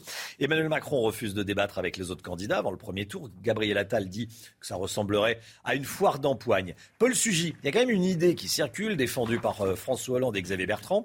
Ce serait des débats en face à face avec Emmanuel Macron face à chacun de ses principaux adversaires les uns après les autres. Ça pose plusieurs problèmes. D'abord, d'une part, Emmanuel Macron n'y est pas du tout favorable. Il veut absolument que cette campagne de réélection soit un non-événement politique, euh, faire comme s'il était effectivement présent qu'elle est glissée naturellement d'un quinquennat à l'autre sans que même euh, l'élection soit un véritable sujet pour lui. Et puis, de toute façon, il est donné tellement haut dans les sondages qu'il se dit que ça sera une formalité. D'autre part, il veut pas se mettre au même niveau que les autres candidats, insister sur le fait que lui est dans une position euh, largement supérieure à la leur et qu'il est celui qui véritablement incarne le, le pouvoir dont les Français ont besoin en ce moment en situation de multiples crises. Et puis par ailleurs, ça voudrait dire qu'il faudrait affronter d'abord quel candidat? Il ne va pas les rencontrer tous les uns après les autres. On ne va pas imaginer un Poutou Macron à la télé à 20h un soir euh, sur CNews par exemple. Donc ça veut dire qu'il faut sélectionner euh, les candidats et que même en les sélectionnant, il en restera au moins 5, 6, 5, 6 adversaires sérieux pour le président de la République, ceux qui seraient susceptibles de se qualifier euh, au second tour face à lui. Et donc ça voudrait dire 5 ou 6 rendez-vous, ce serait beaucoup trop pour le chef de l'État qui lui a décidé de faire le service minimum. Merci Paul. Euh, est-ce qu'il faut reporter l'élection présidentielle à cause de la guerre en Ukraine? On vous a posé la question.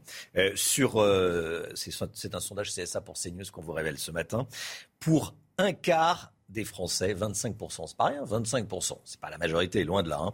Mais oui, il faut reporter l'élection présidentielle à cause de la guerre. Vous dites non à 75%. je vous rappelle la marge d'erreur, voilà le niveau de confiance en tout cas est de 95%. Euh, Tiens, autour de la table, qu'est-ce que vous auriez euh, voté, Amiral? Je peux vous poser la question, faut reporter ou pas? Bon, à titre personnel, euh, moi je trouve que la démocratie représentative doit exercer ses pouvoirs et il serait peut-être bon de demander à chaque parti ou à chaque candidat ce qu'il en pense. En tout cas, les corps intermédiaires aussi sont extrêmement importants, le président Larcher, le Sénat et l'Assemblée nationale. Posez la question, la démocratie, la démocratie. Bah tiens, on vous a posé la question dans la rue, écoutez. Non, pourquoi? Ça n'a rien à voir avec la vote. Ça me semble effectivement important de, euh, euh, de reporter le, euh, les, élections dans la mesure où en fait il faudrait qu'on soit sur une période plutôt d'accalmie. Est-ce qu'on doit tout arrêter juste pour ça? On avait réussi à pas trop arrêter malgré le Covid. Peut-être qu'il faut réussir à, à continuer à vivre malgré la guerre à côté de chez nous. Quel âge pour partir à la retraite? Aujourd'hui, l'âge légal de départ à la retraite, l'âge à partir duquel on peut dire bah, j'y ai droit, je pars à la retraite, c'est 62 ans. Emmanuel Macron propose de repousser cet âge à 65 ans s'il est réélu euh, président de la République le, mois prochain. C'est une information de nos confrères des échos. Euh, j'allais vous appeler Paul. Euh, Lomic, Lomic Guyot. Lomic Guyot, qu'est-ce que ça changerait exactement? Expliquez-nous et pourquoi cette proposition? Alors ça changerait bah, de travailler plus, hein, trois ans de plus qu'aujourd'hui, un an de plus que ce que prévoyait la réforme des retraites abandonnée au début de la crise Covid. Euh, la raison, euh, eh bien, c'est une volonté de simplifier un système euh, trop compliqué entre points, âge pivot, régimes spéciaux. Rappelons qu'il y en a 37 en France et le sujet est très sensible. Hein. On se souvient des, grèves de décembre 2019 qui avaient paralysé les transports. Le recul de l'âge de départ serait progressif à raison de 4 mois par an. Il faudrait donc 9 ans pour que la réforme soit pleinement efficace et permette de réaliser entre 15 et 20 milliards d'euros d'économies par an. De quoi espérer enfin équilibrer les comptes qui sont en déficit de 18 milliards en 2020 et financer, pourquoi pas, une réforme du grand âge. Merci beaucoup. Euh, Lomic, tiens, cette information.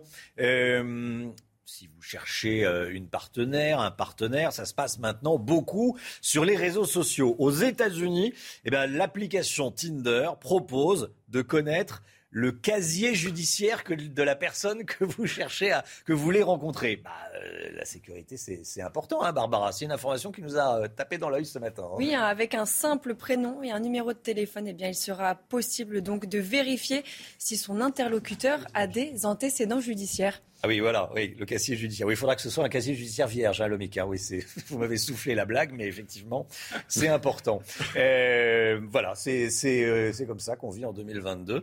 Euh, vérifier le casier judiciaire de la personne qu'on veut rencontrer. C'est bon, pourquoi c'est effrayant Parce qu'en France, comme on ne dispose pas du casier judiciaire d'une personne comme ça, c'est une procédure beaucoup plus compliquée. C'est quand même des informations. Alors là, là, c'est quand même. Alors c'est pas la justice, mais c'est euh, c'est sur un site qui se euh, qui euh, qui s'appelle Garbo, euh, qui a signé un partenariat voilà, avec Tinder et euh, sur lequel il est possible de chercher les antécédents judiciaires grâce à des données publiques. Ce n'est pas la justice qui fournit des informations.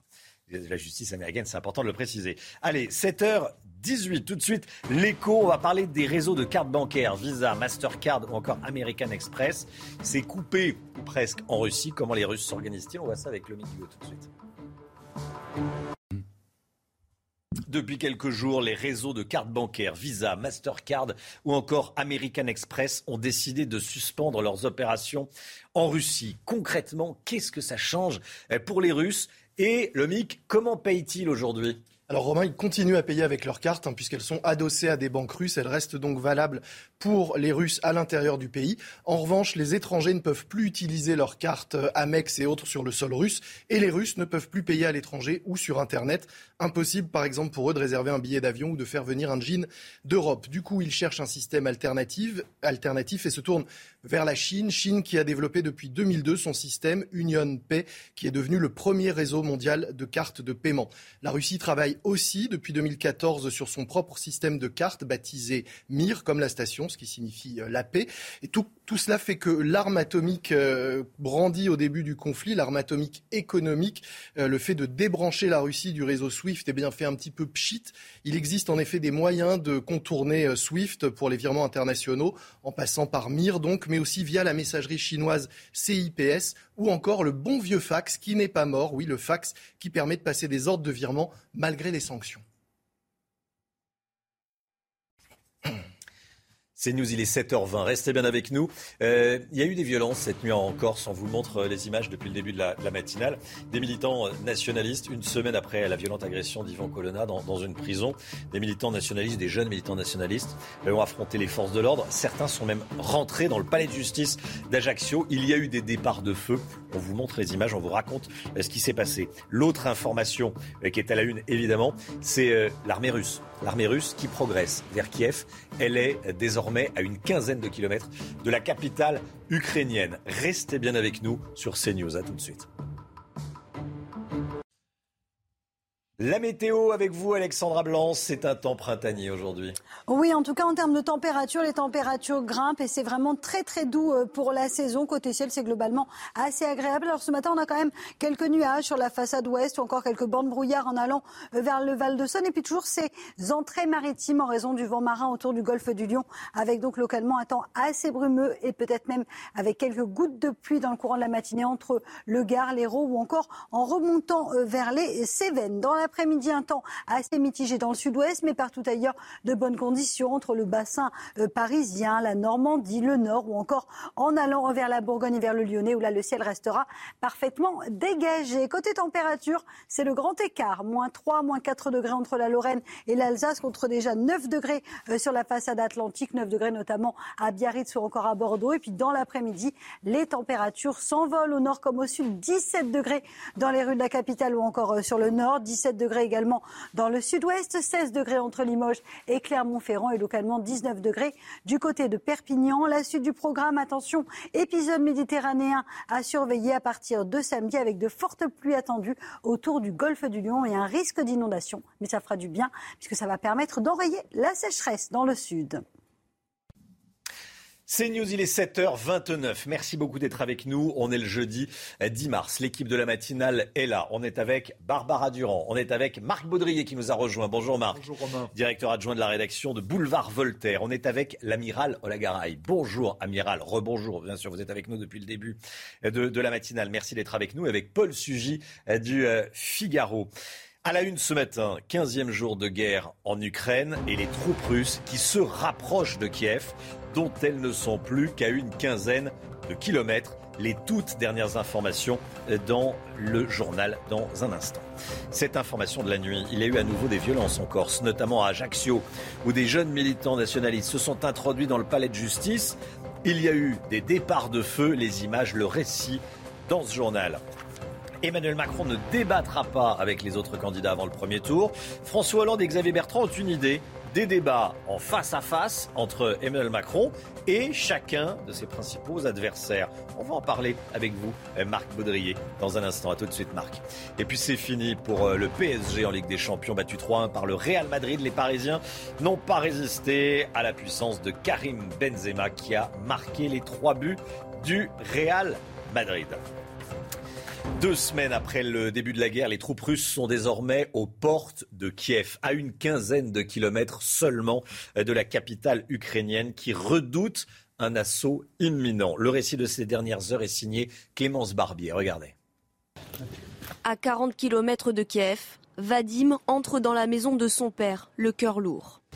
Nous avons été frappés cinq fois ici, un ici sur le toit, un là et un là-bas, une grosse explosion. Le deuxième étage a été détruit et une autre maison a été incendiée. Des maisons détruites, mais aussi pillées par les troupes russes, selon ses habitants de Bilorodka, village situé à moins de 30 km à l'ouest de la capitale. Les occupants russes sont venus chez nous et ils étaient prêts à nous tirer dessus. Ils ont pris notre maison, notre voiture, ils ont pris nos papiers. Nous devons donc recommencer notre vie depuis le début. La technique d'encerclement de la capitale ukrainienne s'intensifie. Certaines colonnes russes ne se trouvent qu'à une quinzaine de kilomètres de Kiev. Ils sont à 3 kilomètres de nous, dans le village voisin. Il y a une grande accumulation d'équipements et d'infanterie. Ils ont installé un QG dans une école. Il y a 42 chars russes à Bodanivka. Ils se déplacent le long de la rue principale de la ville. Au 14e jour de l'invasion russe, Kiev et sa banlieue, toujours sous contrôle ukrainien, se préparent à un assaut prochain. Amiral, euh, l'armée russe admet avoir envoyé des conscrits en Ukraine. Qu'est-ce que ça veut dire? Est-ce que c'est une information importante? Oui, parce que d'abord, c'est un revirement. Dans un premier temps, euh, Vladimir Poutine a dit que euh, c'était, et on le voit sur les images, des Tchétchènes, enfin, il passait un peu là-dessus assez facilement. Et puis, on a vu des interviews de prisonniers. Et euh, des interviews faites par la partie ukrainienne, donc là aussi euh, c'est la guerre des images, euh, qui disaient qu'ils ne savaient pas où ils étaient, qu'ils ne savaient pas qu'ils allaient faire la guerre, qu'ils venaient de découvrir qu'ils entraient en guerre, et qui bien sûr, à qui la partie ukrainienne proposait d'appeler leur maman, qui étaient les bienvenus en Ukraine, pour les ramener chez eux. Donc ceci est extrêmement important parce que ce qui a euh, beaucoup handicapé la Russie dans sa guerre en Afghanistan, ce sont les retours des, euh, des cercueils en zinc et euh, la création de ces associations de mères éplorées qui voyaient arriver entre 5 et 10 cercueils par jour. En ce moment, c'est entre 10 et 20 fois plus. Alors bien sûr, la Russie fait très attention. Les cercueils n'arrivent pas directement. Euh, comme en Afghanistan, les blessés étaient soignés en RDA euh, ou passés par la Crimée, là, on ne sait pas où font escale les blessés et les, les cercueils. Mais ils arriveront. Ils arriveront et même si la communication est verrouillée, la communication par les réseaux sociaux et par les téléphones et par les réseaux euh, familiaux fonctionne à plat. Merci Amiral, restez bien avec nous s'il vous plaît. Euh, ces images à Jitomir, à 150 km de Kiev, où neuf personnes ont été tuées selon un responsable de la, de la région, responsable ukrainien, hein, Barbara. Là-bas, les raids russes, ils sont quotidiens. Regardez encore ces images, c'était hier soir dans la région de Jitomir. Selon le maire, plusieurs bâtiments ont encore été détruits cette nuit. Écoutez il y a eu une autre frappe aérienne. Une usine qui fournit de l'électricité a été endommagée et un bâtiment civil. Pratiquement toutes les fenêtres ont été soufflées du bâtiment principal de notre hôpital et également l'hôpital pour enfants a été touché. Personne n'a été blessé, Dieu merci. Nous tenons bon, la Russie comprend qu'elle perd et perd stratégiquement. Nous pouvons le voir sur tous les fronts. Et puis à Mariupol, il y a eu euh, cette destruction d'un hôpital pédiatrique et de sa maternité. Vous voyez ici les images avant euh, et après. Volodymyr Zelensky a parlé d'un crime de guerre. On l'écoute. La frappe aérienne sur la maternité est la preuve ultime, la preuve que le génocide des Ukrainiens est en cours. Européens, vous ne pouvez pas dire que vous n'avez pas vu ce qui est arrivé aux Ukrainiens, à Mariupol, aux habitants de Mariupol. Vous avez vu, vous savez.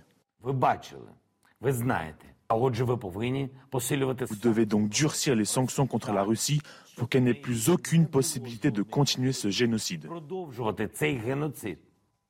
Aujourd'hui, euh, grosse activité diplomatique. Petit 1, ça se passe à Antalya, en Turquie. Rencontre pour la première fois en face à face, euh, depuis le début de la guerre, des deux ministres russes et ukrainiens des Affaires étrangères. Première activité diplomatique la principale. Deuxième activité diplomatique, euh, le sommet européen aujourd'hui à Versailles. Il va être question notamment de la création ou non d'une armée de défense européenne. Il sera question également d'éventuelles nouvelles sanctions vers la Russie, et également euh, de l'éventuelle entrée de l'Ukraine, de la Moldavie et de la Géorgie dans, l'Union européenne. Pour ce qui est de l'armée de défense européenne, quand on parle de cette armée de défense européenne, euh, amiral, c'est toujours un, serpent de mer, il faut la créer, il ne faut pas la créer. Bon, on parle de quoi et à quoi pourrait-elle ressembler? On parle d'un défi. On parle d'un défi politique d'abord. Euh, on a pu voir qu'il fallait un chef, un drapeau, une mission. Pour l'instant, tout ça reste à définir. Euh, ensuite, l'Europe, pourquoi une armée de défense? Est-ce qu'une armée peut se définir par sa fonction de défense? Une armée doit savoir tout faire, doit pouvoir défendre, attaquer, défendre les intérêts. Car les États n'ont que des intérêts. Ils ont très peu euh, d'affection, d'amitié ça ne résiste pas aux intérêts, à la montée des difficultés qu'ils rencontrent. Donc la défense européenne, ça va être un serpent de mer, ça va durer longtemps, et puis vous avez une opposition ou une cohabitation envisageable entre l'OTAN qui existe, qui est une organisation militaire intégrée que nous avons euh, rejointe, que la France a rejoint euh, sous Nicolas Sarkozy après l'avoir quitté euh, sous le général de Gaulle. Mais il faut se rappeler que la France est fondatrice, nation fondatrice de l'OTAN aussi.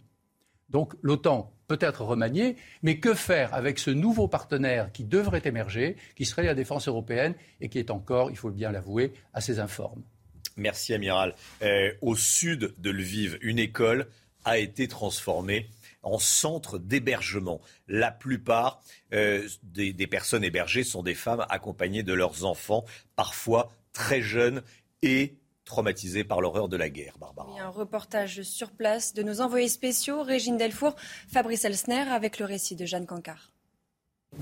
C'est dans cette salle de classe que Maxime, 8 ans, vit depuis lundi. Parti de Kiev avec sa mère après dix jours d'enfer, il est venu se réfugier ici, dans une ville à l'ouest du pays. Non, normal.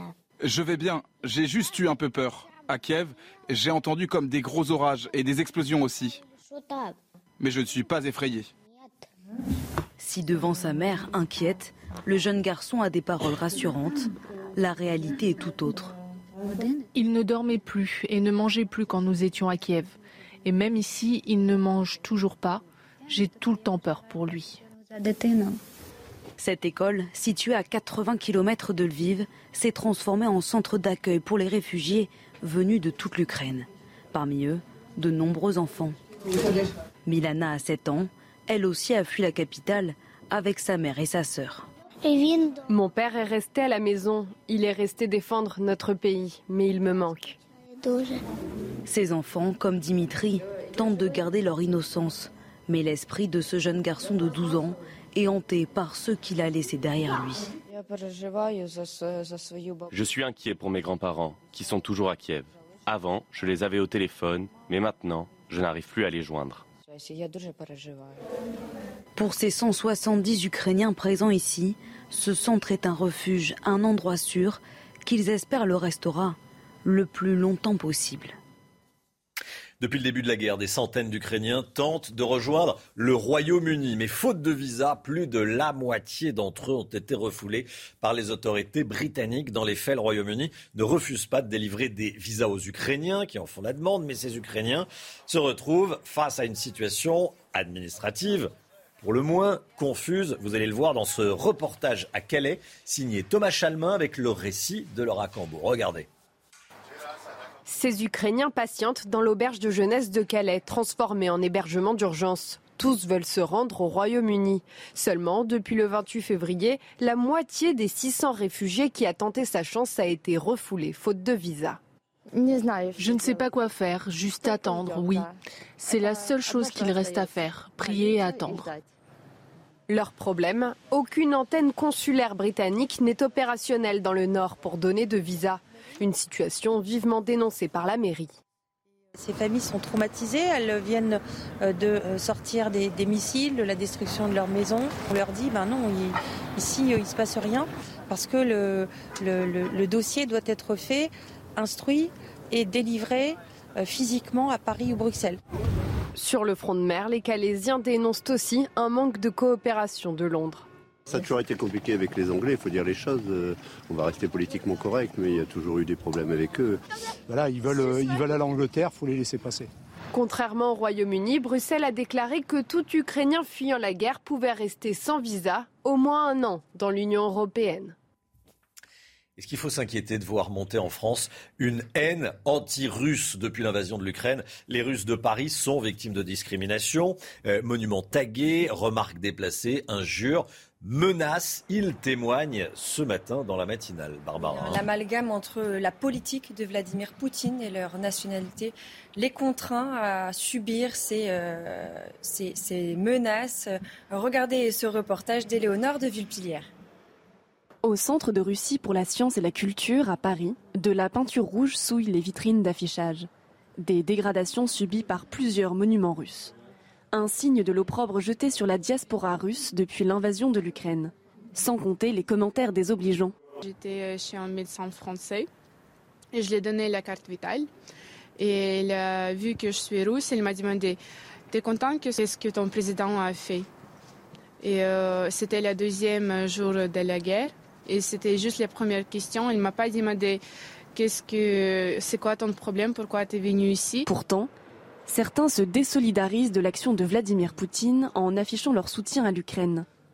Mais les Russes de Paris dénoncent les amalgames effectués entre une politique et une citoyenneté.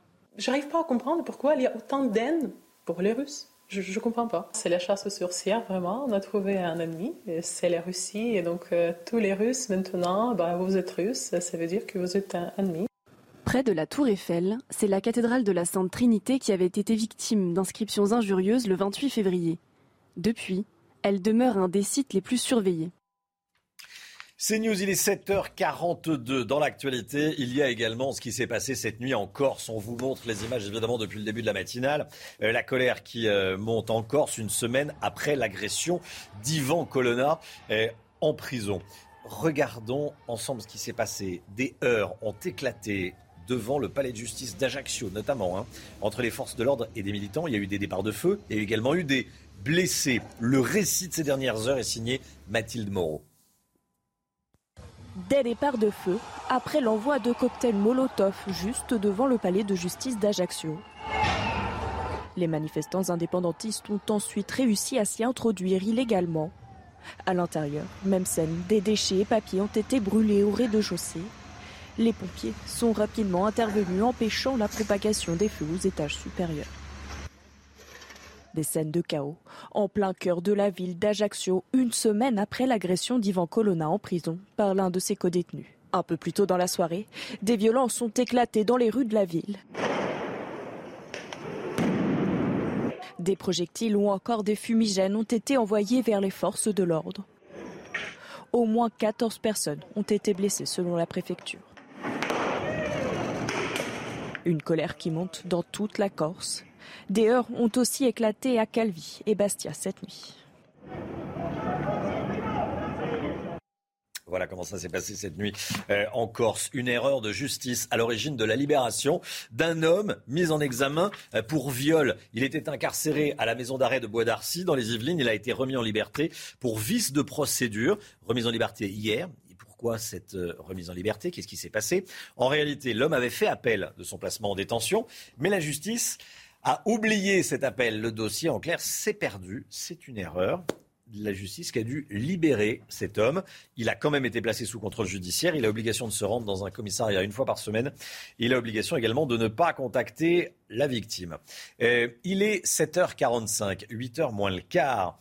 Marc Baudrier, bonjour Marc. Bonjour Directeur adjoint de la rédaction de Boulevard Voltaire. Alors on va parler de la présidentielle. Hein. On est, le 10, euh, on est le, le 10 mars et dans un mois, le 10 avril, eh bien, euh, on va voter. Ça sera le premier tour de la présidentielle.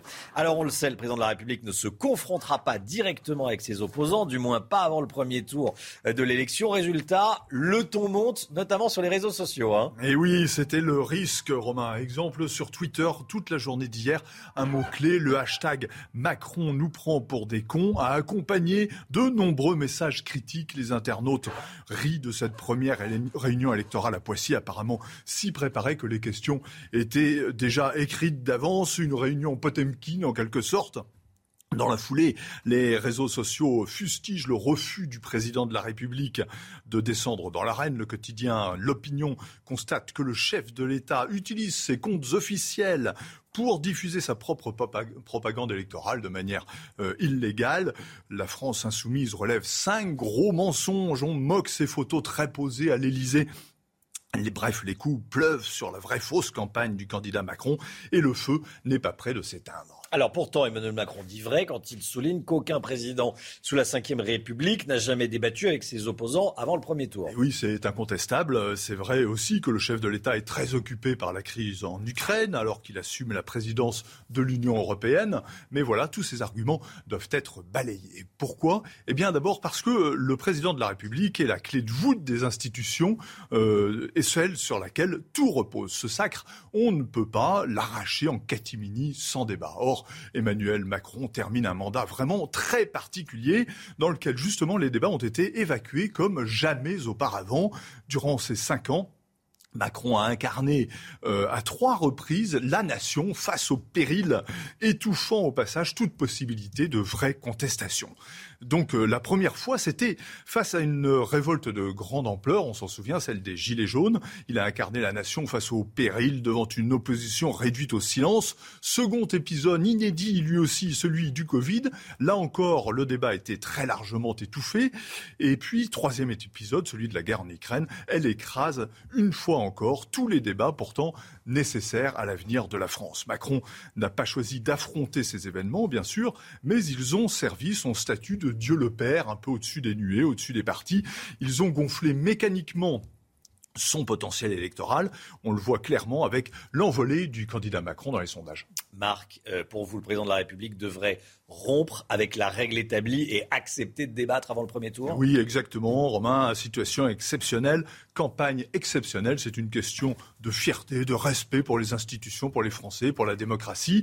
L'idée circule, vous en parliez tout à l'heure, euh, elle est portée notamment par Xavier Bertrand. Macron devrait pose, proposer quelque chose aux quatre grands candidats qui dépassent, ceux qui dépassent les 10%, Le Pen, Zemmour, euh, Pécresse et Mélenchon. Il devrait leur proposer à chacun un débat du une heure, par exemple, sur quatre chaînes différentes. Ça serait l'occasion de rompre avec euh, cette image de début de campagne, celle d'un président gestionnaire de ses intentions de vote, euh, planqué sans hauteur, sans dessin, sans vision, euh, un président qui regarde ailleurs et qui évite la confrontation. Le geste aurait une certaine gueule, un certain panache, une certaine élégance. Aurait de la gueule, du panache. Merci beaucoup, Marc Baudrier. les points de vue, c'est sur, c'est sur CNews, les opinions. 7h48. Tout de suite l'écho, on va parler salaire.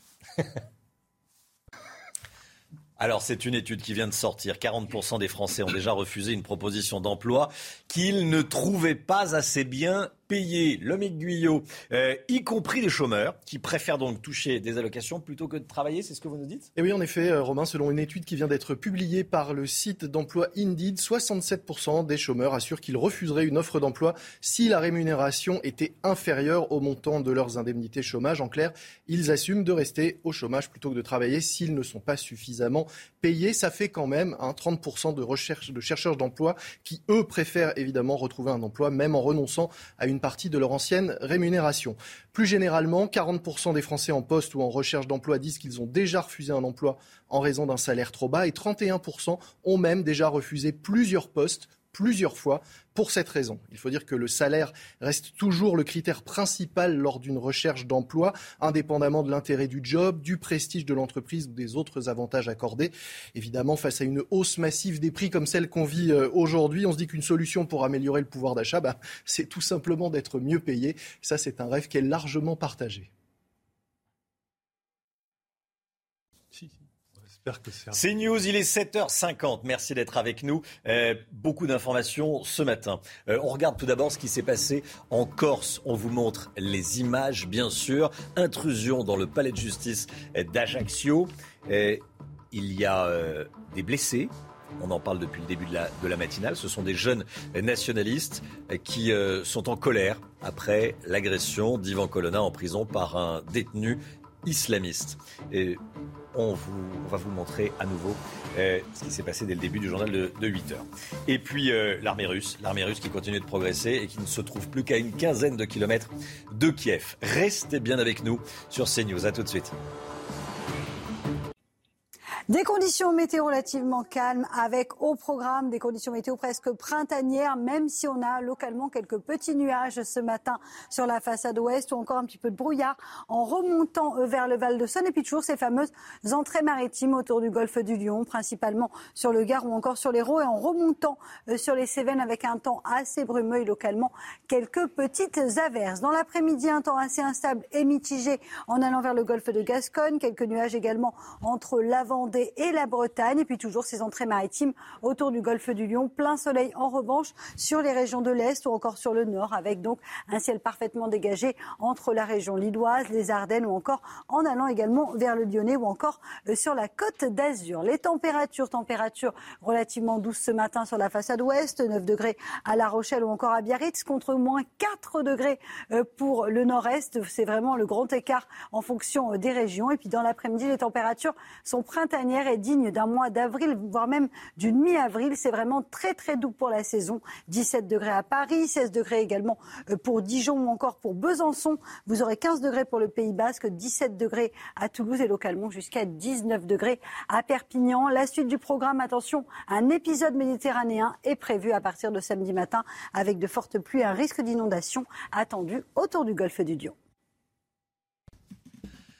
C'est News, il est 7h59. Merci d'être avec nous. On est le jeudi 10 mars. Beaucoup d'actualités euh, encore aujourd'hui. Euh, la guerre en Ukraine, évidemment, on va en parler avec vous. Amiral Olagaray, euh, les armées russes ne sont plus qu'à une quinzaine de kilomètres de Kiev. Mais je voulais tout d'abord commencer avec ce qui s'est passé en Corse ces dernières heures. Vous allez le voir, la colère continue de monter en Corse. Une semaine après l'agression d'Ivan Colonna en prison par un détenu islamiste. Euh, très grave agression. On regarde ces images. Des heurts ont éclaté hier soir devant le palais de justice d'Ajaccio. Entre les forces de l'ordre et des manifestants, il y a eu au moins 14 blessés, euh, parmi lesquels un journaliste. Que s'est-il passé exactement? On voit ça avec Mathilde Moreau. Dès départ de feu, après l'envoi de cocktails Molotov juste devant le palais de justice d'Ajaccio. Les manifestants indépendantistes ont ensuite réussi à s'y introduire illégalement à l'intérieur, même scène, des déchets et papiers ont été brûlés au rez-de-chaussée. Les pompiers sont rapidement intervenus empêchant la propagation des feux aux étages supérieurs. Des scènes de chaos en plein cœur de la ville d'Ajaccio, une semaine après l'agression d'Ivan Colonna en prison par l'un de ses codétenus. Un peu plus tôt dans la soirée, des violences ont éclaté dans les rues de la ville. Des projectiles ou encore des fumigènes ont été envoyés vers les forces de l'ordre. Au moins 14 personnes ont été blessées selon la préfecture. Une colère qui monte dans toute la Corse. Des heurts ont aussi éclaté à Calvi et Bastia cette nuit. Deux semaines après le début de la guerre en Ukraine, les troupes russes sont désormais aux portes de Kiev, on peut le dire. Elles ne sont plus qu'à une quinzaine de kilomètres environ de la capitale ukrainienne. Dans la capitale, à Kiev, on redoute un assaut imminent. Les dernières informations, le récit de ces dernières heures, tout de suite, avec Clémence Barbier. À 40 km de Kiev, Vadim entre dans la maison de son père, le cœur lourd. Nous avons été frappés cinq fois ici, un ici sur le toit, un là et un là-bas, une grosse explosion. Le deuxième étage a été détruit et une autre maison a été incendiée. Des maisons détruites, mais aussi pillées par les troupes russes, selon ses habitants de Bilorodka, village situé à moins de 30 km à l'ouest de la capitale. Les occupants russes sont venus chez nous et ils étaient prêts à nous tirer dessus. Ils ont pris notre maison, notre voiture, ils ont pris nos papiers.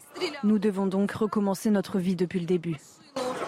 La technique d'encerclement de la capitale ukrainienne s'intensifie. Certaines colonnes russes ne se trouvent qu'à une quinzaine de kilomètres de Kiev.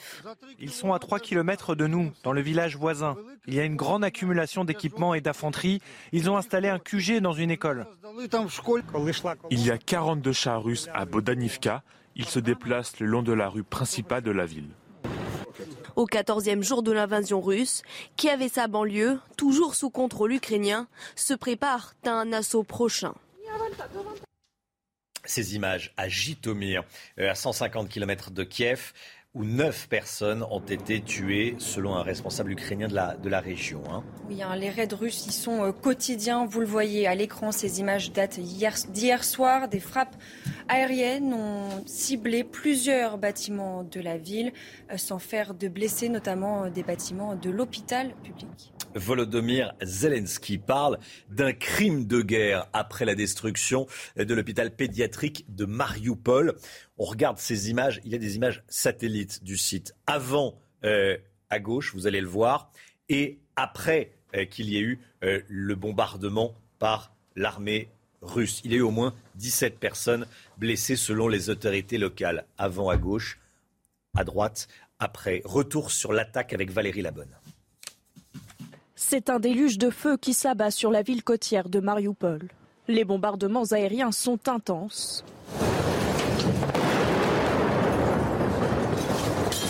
Et viennent frapper cet hôpital pédiatrique.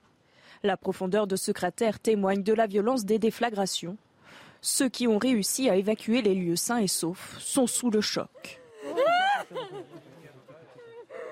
Hébétés par le souffle des explosions. Ce soldat ukrainien tente de rassurer ce petit garçon qui ne retrouve pas sa mère.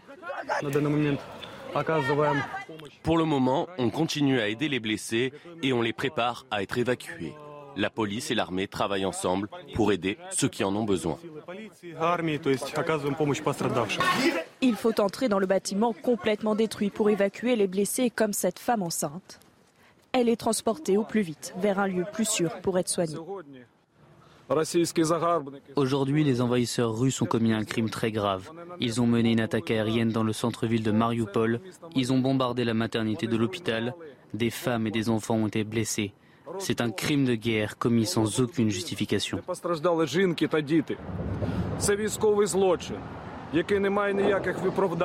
L'attaque a fait plusieurs dizaines de blessés. Après neuf jours de siège, la ville de Mariupol compterait plus de 1200 morts parmi les civils. Grosse activité diplomatique aujourd'hui. Il va y avoir tout d'abord en Turquie, et c'est presque l'événement le, plus important, vous allez nous le confirmer, euh, Amiral Olagaray. Euh, rencontre aujourd'hui, dans ce lieu en Turquie, près d'Antalya, entre d'un côté le ministre russe des Affaires étrangères, Sergei Lavrov, et le ministre ukrainien des Affaires étrangères. Ça, c'est le premier événement. Le deuxième événement, c'est le sommet à Versailles des 27 de l'Union euh, européenne. Aujourd'hui, c'est place à la diplomatie. Est-ce qu'il y a euh, une once d'espoir en plus à avoir? Alors c'est le début du commencement d'une approche euh, diplomatique. Ça a commencé en Biélorussie. Euh, bon, on se rapproche doucement, on fait des, annonces avec mensonge ou pas, hypocrisie ou pas, mais une rencontre entre deux ministres des Affaires étrangères, de Koubla et, et, Lavrov, est suffisamment importante pour qu'ils se disent des choses, qu'ils en sortent des choses, mais surtout que ça progresse en coulisses. En particulier, ça fait gagner du temps à la Russie et qui, pendant ce temps-là, prend des gages. Et prendre des gages après pour la suite de la négociation, c'est essentiel. C'est essentiel. Euh, vous nous disiez tout à l'heure, et c'est extrêmement important, que à Versailles, donc où seront réunis aujourd'hui et demain d'ailleurs les 27 chefs d'État et de gouvernement de l'Union européenne, on va suivre ce qui se passe en Turquie. J'allais dire presque minute par minute. Il y a des informations évidemment que les chefs d'État ont et que nous n'avons pas.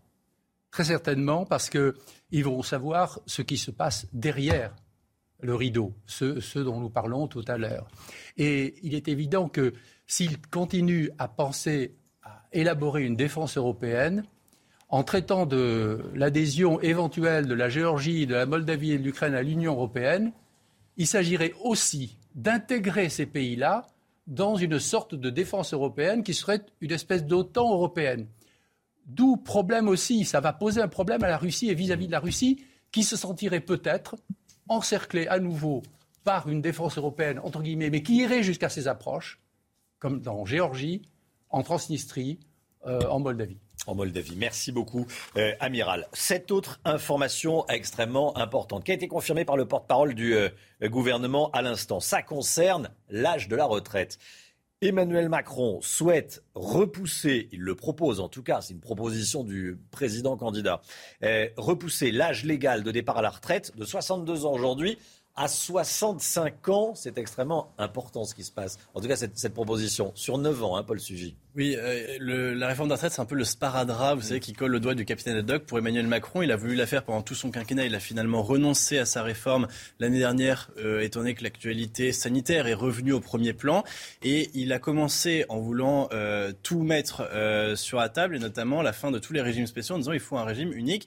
Et la mesure d'âge est venue progressivement. Il s'est rendu compte qu'il ne pouvait pas l'écarter. On parlait de 64 ans. Là, il propose une année plus loin, 65. Donc c'est une mesure choc qui est destinée à prendre de course qui lui reproche de ne pas avoir assez d'ambition en matière de réforme, notamment les républicains qui avaient déjà mis la mesure sur la table et qui là ne pourront que gesticuler en disant oui, bah en fait, il copie nos idées. Et puis c'est aussi installer euh, le match euh, face notamment au candidat populiste qui va affronter, singulièrement Marine Le Pen. Hein. il a tout intérêt à vouloir rejouer le second tour de, 2017 et donc Marine Le Pen est une des principales euh, opposantes évidemment à cette mesure d'âge qu'elle juge particulièrement injuste.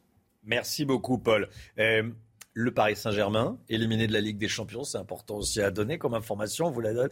Euh, après la, défaite hier soir, 3-1 en huitième de finale contre le Real Madrid. Kylian Mbappé avait pourtant ouvert le score, mais Karim Benzema a marqué un triplé en deuxième mi-temps. Cinq ans après la remontada contre Barcelone, c'est une nouvelle fois en Espagne que les rêves européens du PSG se sont envolés. Voilà, euh, les heures de, en tout cas les, les heures, peut-être pas les, les, heures de Mauricio Pochettino, l'entraîneur parisien. En tout cas, les jours ou les semaines sont comptés désormais. Ça va être compliqué euh, pour lui de, euh, de, de rester. 8h09, euh, je vous remontre ces images. ce qui s'est passé cette nuit en Corse. Il y a eu des violences. Des militants nationalistes s'en sont pris à la préfecture à Ajaccio, au palais de justice à Ajaccio. Il y a eu des départs de feu. Pas de gros dégâts, mais des dégâts et des départs de feu.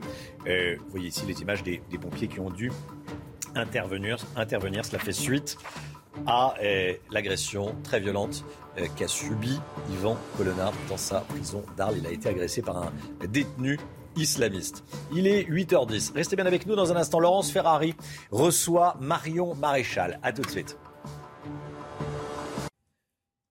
C'est News, il est 8h16. Bienvenue à tous. Laurence Ferrari, vous recevez ce matin Marion Maréchal, soutien d'Éric Zemmour. Bonjour Marion Maréchal. Bonjour. Bienvenue dans la matinale de CNews. On va parler de politique, mais d'abord de l'Ukraine. Un hôpital pédiatrique a été bombardé hier à Mariupol. Plusieurs dizaines de blessés. On franchit chaque jour un cap dans l'horreur, dans cette guerre russe. Est-ce qu'il euh, il s'agit d'un crime de guerre C'est ce que dit le président Zelensky. Est-ce qu'il faudra un jour traduire Vladimir Poutine devant la Cour pénale internationale pour ces crimes? À ce qui est en tout cas tout à fait certain, c'est que nous sommes face à une escalade et une volonté manifeste des Russes de vouloir à terme peut-être faire tomber le gouvernement ukrainien. Donc pour cela, bien évidemment, il y a des cibles qui sont touchées et il y a des faits extrêmement graves comme celui que vous venez de citer, d'où l'impériale nécessité, l'impérieuse pardon nécessité de, de, tendre vers la médiation et vers la désescalade et donc d'essayer d'obtenir qu'il puisse y avoir un pas de part et d'autre, comme le souhaite d'ailleurs le gouvernement israélien et d'autres pays, euh, et je l'espère la France, pour qu'on puisse euh, protéger les Ukrainiens, qui est la première, euh, la première des nécessités dans cette guerre.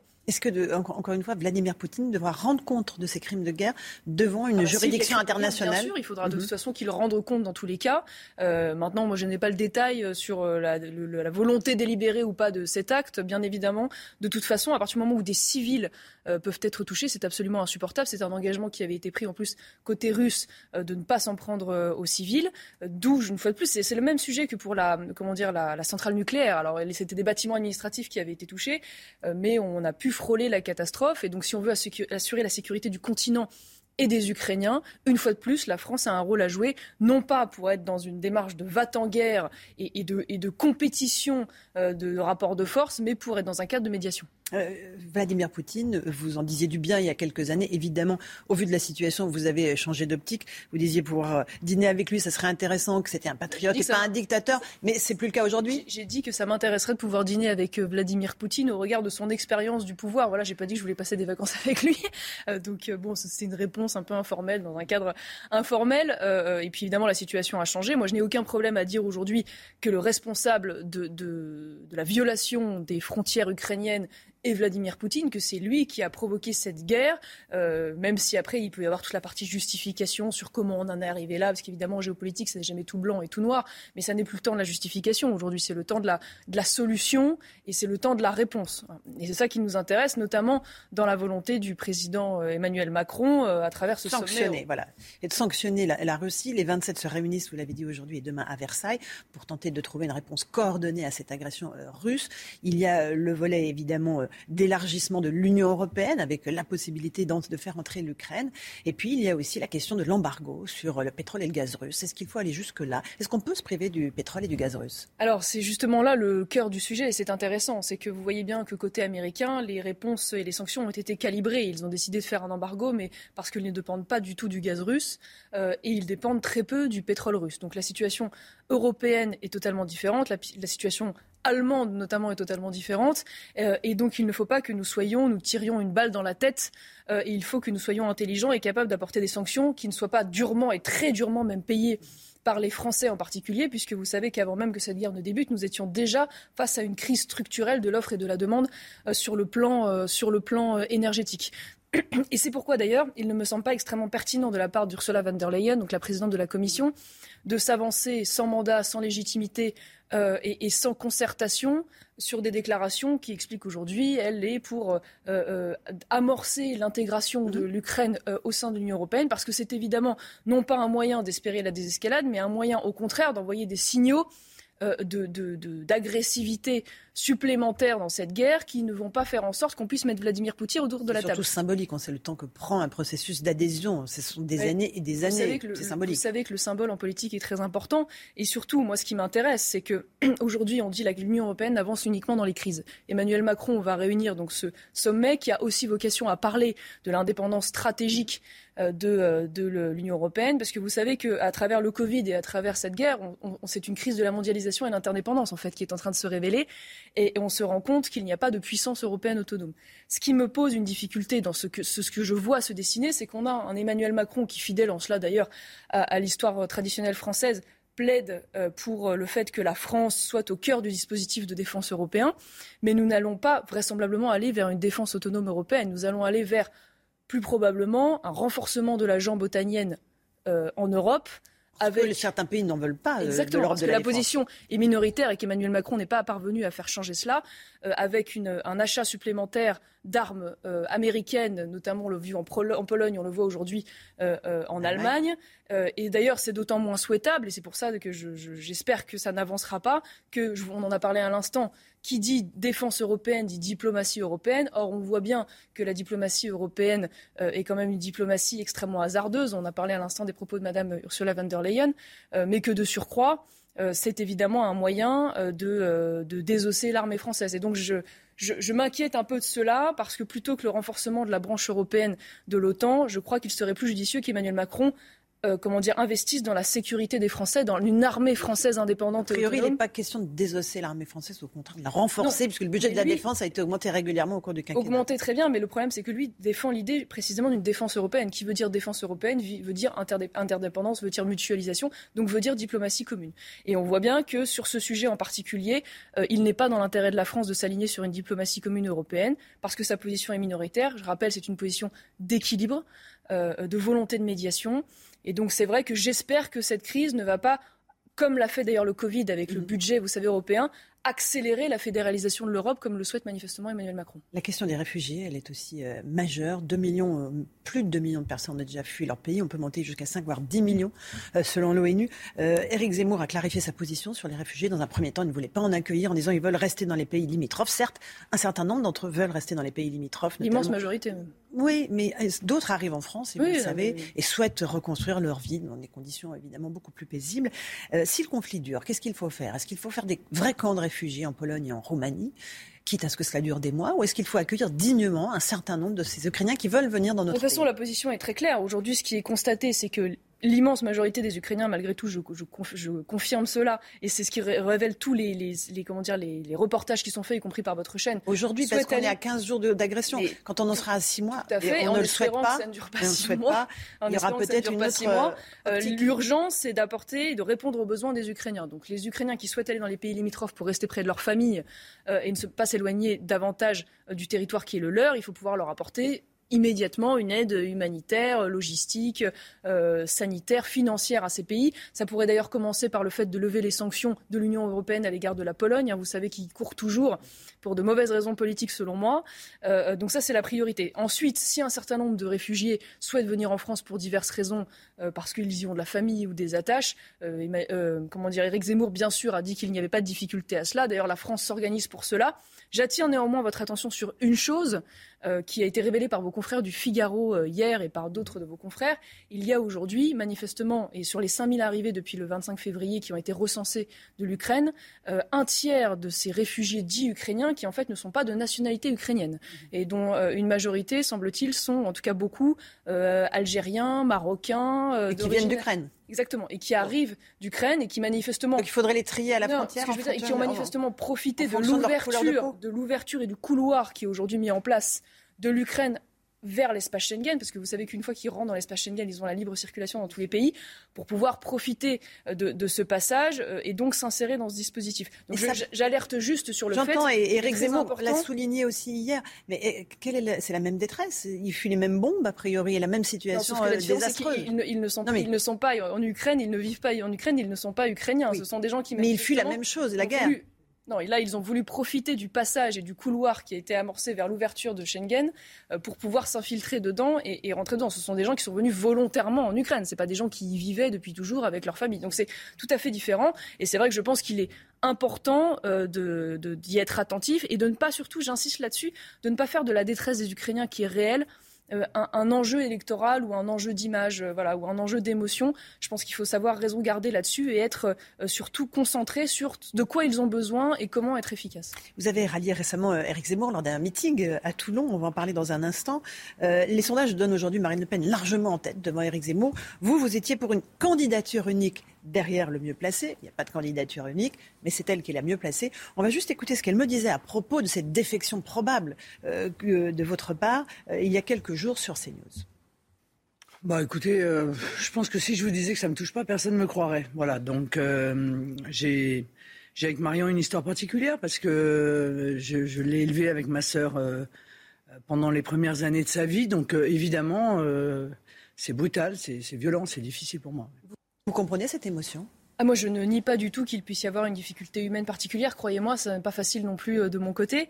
Euh, je ne veux pas, en revanche, aller du tout sur le terrain personnel et familial et vous faire part de mes états d'âme, parce que je pense que ça ne regarde pas l'espace public et que ça ne concerne pas les Français. C'est pas le sujet. Le sujet, il est politique. Mais il est aussi personnel et, familial. alors, vous savez, dans notre famille, c'est tout est imbriqué. Voilà. Mais c'est vrai qu'à l'époque, euh, quand, quand Marine Le Pen défendait une ligne et une stratégie que que, moi je ne, je partageais pas quand j'étais au sein du Front National, euh, ça ne l'a pas obligé de l'imposer et de l'imposer parfois de manière euh, très dure malgré nos liens familiaux. Enfin, elle l'a fait également à l'époque en conscience euh, face à l'égard de Jean-Marie Le Pen lorsqu'elle a éclu du Front National.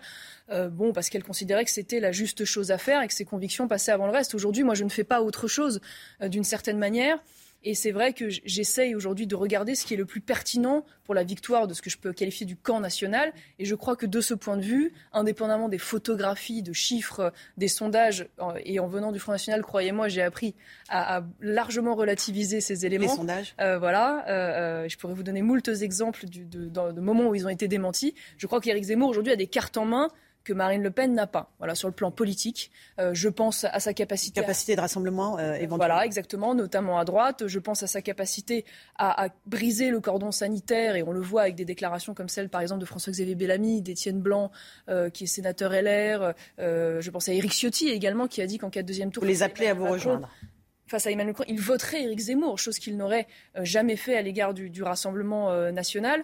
je pense qu'il a une, une, cohérence et une vision qui aujourd'hui bon, euh, peuvent lui permettre de créer la surprise. Euh, voilà. Et puis, souvenez, une fois de plus, euh, les deux dernières élections présidentielles, malheureusement, ont été perdues par, par le Front National. Donc, je crois qu'aujourd'hui, il est grand temps d'essayer de reconstruire autre chose ailleurs. Est-ce que ce n'est pas prendre le risque de, de, faire mettre en péril la candidature de Marine Le Pen? Elle dit voilà, nous pourrions être très puissants sans la candidature d'Éric Zemmour. Et en parlant de vous, vous affaiblissez le camp national. Bah, c'est là, la bataille. Je, ne crois pas, euh, je ne crois pas du tout à cela. Et d'ailleurs, je pense que plutôt que de se figer sur, euh, sur euh, les sondages qui sont toujours utilisés quand ça, ça sert et, et, rejetés quand ça dessert, je pense que Marine Le Pen devrait accepter, par exemple, le débat que lui propose Éric Zemmour depuis longtemps et qu'elle manifestement elle refuse obstinément, parce que je crois que si elle se considère qu'elle est la plus crédible, la plus légitime, il faut qu'elle puisse euh, le prouver et laisser les Français en décider euh, à travers le. Vous lui avez proposé ça, euh, qu'elle le fasse ah, C'est Éric Zemmour qui lui a proposé en direct, c'est lui le, le Vous ne lui parlez plus du tout. Je crois que je crois que ah, malheureusement on a des relations un peu compliquées en ce moment, vous le comprendrez sur le plan politique en tout cas. Mais néanmoins, ce qui est sûr, c'est que comme Emmanuel Macron, je pense que le débat, il ne peut pas se faire en survolant l'élection et en refusant la confrontation des idées. Donc je trouve que puisqu'il y a cette position qui est prise euh, à l'égard d'Éric Zemmour, euh, plus des, arguments d'ailleurs assez étonnants, hein, euh, diabolisateurs et utilisés par la gauche. Hein. je pense notamment au fait d'expliquer qu'il y a des nazis dans le... la guerre civile. Et qu'il y a des nazis dans le camp. Oui, des choses que j'ai entendues pendant des Vous les avez vus ces nazis, vous, dans le parti reconduit Je les ai, je les ai pas vus. Je les ai pas vus. Et bien évidemment, et je suis, je suis d'autant plus attristée que c'est des, des arguments que j'ai entendus contre le Front National pendant très longtemps à l'égard de la gauche. Donc voilà. Moi, je crois euh, que dans ces conditions, euh, si on veut que les Français ne se fassent pas confisquer cette élection à la fois par Emmanuel Macron et à la fois sur le, dans le camp national, bah, acceptons le débat, acceptons le débat d'idées et organisons ces débats et, avançons comme ça et parlons politique. Et après, pour vous, pour la suite, ce serait quoi Une candidature aux législatives euh, D'autres échéances électorales? Alors, pour être honnête, j'y suis pas du tout pour l'instant, puisque l'absolue priorité, c'est évidemment les présidentielles. Et vous le savez, dans nos institutions, penser les législatives sans penser les présidentielles, c'est absurde. Donc, je ne peux pas vous répondre aujourd'hui sur le fait que je serai candidate ou pas euh, euh, et notamment parce que, euh, alors j'en ai fait la confidence parce que je suis censée accoucher au moment du, deuxième tour de ces élections. Mais c'est pas une maladie. ah, c'est pas du tout une maladie. On peut, encore mais, mais, mille fois. Encore faut-il être capable d'aller au bout sur le terrain. Moi, j'aime pas faire les choses à moitié, donc je veux être suffisamment en forme pour pouvoir mener cette bataille efficacement. Mais comme je vous le disais aujourd'hui, la priorité, c'est d'abord d'emmener Éric Zemmour au second tour et, ou après le second tour vers la victoire. C'est qu'il y a un vote caché, Éric Zemmour aujourd'hui, qui, qui il est derrière, euh, largement euh, derrière euh, Marine Le Pen et Valérie Pécresse. Il y a un vote caché pour vous? Après, largement et, très largement, ça dépend des sondages quand même. Il faut savoir. 17% en moyenne. Contre 12%. ça, c'est le sondage en effet sur, qui est paru sur votre chaîne il y a quelques temps. Mais ce qu'on voit bien, c'est qu'il y, a quand même la plupart du temps une, un écart qui est dans la marge d'erreur. et, c'est vrai qu'on doit apprendre à se méfier des sondages. Rien qu'aux dernières régionales, si on devait prendre un exemple précis, il y a plusieurs sondages qui ont montré notamment en PACA la victoire inexorable du Rassemblement, national pardon, dans tous les cas de figure et qui a abouti à une, à une défaite. Voilà, donc euh, il faut savoir, je pense, raison garder là-dessus. Ce que je crois, c'est qu'aujourd'hui, il y a un souffle sur le terrain euh, quand on a un mouvement qui, en trois mois seulement, arrive à 100 000 adhérents, à mobiliser comme il euh, mobilise, ce qu'il est le, quasiment le seul aujourd'hui à réussir à faire. Bon, bah, il me semble qu'il y a quand même des indicateurs qui pourraient laisser entendre que ce premier tour est loin d'être joué. Marion Maréchal était l'invité de la matinale de CNews. Merci beaucoup d'être venu ce matin. À vous, Romain Desarmes, pour la suite. C'est News, il est 8h31. Merci à vous, Laurence Ferrari, et à votre invité Marion euh, Maréchal. On va revenir sur, une, euh, sur un extrait euh, de l'interview de, de, Marion Maréchal dans, dans, un instant au sujet de l'Ukraine. L'équipe de la matinale est là, bien sûr. On est avec Barbara Durand, Marc Baudrier du site Boulevard Voltaire. L'amiral Olagaray nous accompagne également. merci, amiral. Et on est avec Lomique Guyot pour l'économie. On va parler de l'Ukraine évidemment dans un instant, mais je voulais euh, également vous montrer ce qui s'est passé cette nuit en Corse. Il y a eu des violences, il y a eu des affrontements entre militants nationalistes et euh, les forces de l'ordre de l'autre côté. Les heurts ont éclaté devant le palais de justice d'Ajaccio. Euh, il y a eu au moins 14 blessés, dont un journaliste selon la préfecture. Les précisions, le récit, regardez, signé Mathilde Moreau. Dès les parts de feu, après l'envoi de cocktails Molotov juste devant le palais de justice d'Ajaccio. Les manifestants indépendantistes ont ensuite réussi à s'y introduire illégalement. À l'intérieur, même scène, des déchets et papiers ont été brûlés au rez-de-chaussée. Les pompiers sont rapidement intervenus empêchant la propagation des feux aux étages supérieurs. Des scènes de chaos en plein cœur de la ville d'Ajaccio, une semaine après l'agression d'Ivan Colonna en prison par l'un de ses codétenus. Un peu plus tôt dans la soirée, des violences ont éclaté dans les rues de la ville. Des projectiles ou encore des fumigènes ont été envoyés vers les forces de l'ordre. Au moins 14 personnes ont été blessées selon la préfecture. Une colère qui monte dans toute la Corse. Des heurts ont aussi éclaté à Calvi et Bastia cette nuit. Voilà ce qui s'est passé ces dernières heures en Corse. Il est 8h33, deux semaines après le début de la guerre. Les troupes russes sont désormais aux portes de Kiev, à une quinzaine de kilomètres environ.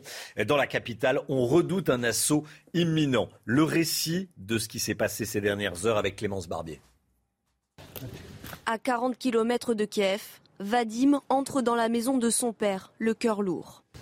Nous avons été frappés cinq fois ici, un ici sur le toit, un là et un là-bas, une grosse explosion.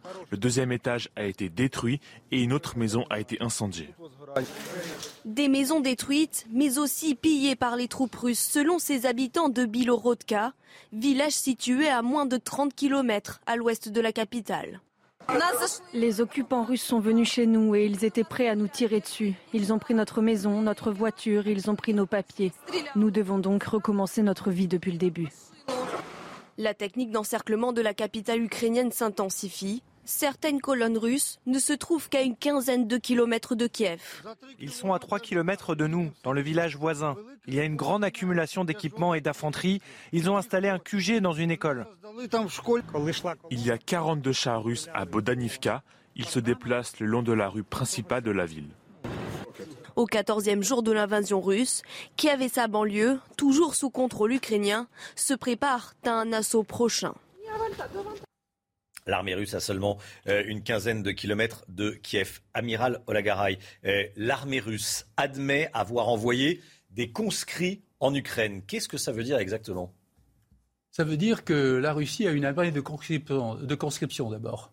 Ce que nous n'avons plus, puisque la conscription a été suspendue par le président Chirac. Ça ne veut pas dire qu'elle était parfaite.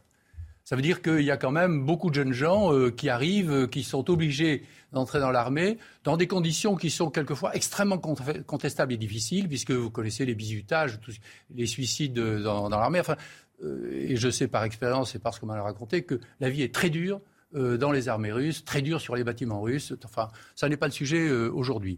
Il n'empêche que nous avons vu quelques images de prisonniers russes, pris, alors bien sûr diffusées par les Ukrainiens, donc là aussi il faut bien dire quel parti diffuse ces images dans lesquelles on voit des jeunes gens qui disent euh, nous ne savions pas que nous allions nous battre, nous étions partis pour en opération et puis brutalement nous tirons sur nos frères ukrainiens parce que eux aussi le croyaient.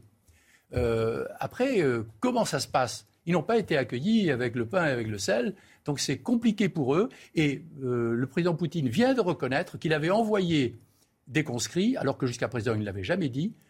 Et il a dit aussi qu'il n'en enverrait plus désormais. Qu'est-ce que ça veut dire? On ne sait pas. Ça veut dire peut-être que le retour des cercueils en zinc, comme il est arrivé d'Afghanistan, va peut-être produire ses, effets euh, en Moscou, auprès surtout des maires, des associations de maires, et que l'image de Poutine, qui est extraordinairement détériorée à l'extérieur de la Russie, risque aussi d'être très détériorée et très attaquée à l'intérieur de la Russie. Merci, Amiral. Restez bien avec nous. Euh, cette information tombée il y a quelques instants. Trois personnes, dont une fillette, sont mortes dans le bombardement de l'hôpital euh, pédiatrique de Mariupol. C'est un euh, tout dernier bilan. Trois personnes, dont une fillette, euh, donc sont, sont mortes dans le bombardement de l'hôpital pédiatrique de Mariupol. Voyez ici les images avant, après, images satellites de ce, de ce bâtiment. Le président ukrainien réclame des sanctions plus importantes. Il dénonce un crime de guerre. Écoutez. La frappe aérienne sur la maternité est la preuve ultime, la preuve que le génocide des Ukrainiens est en cours.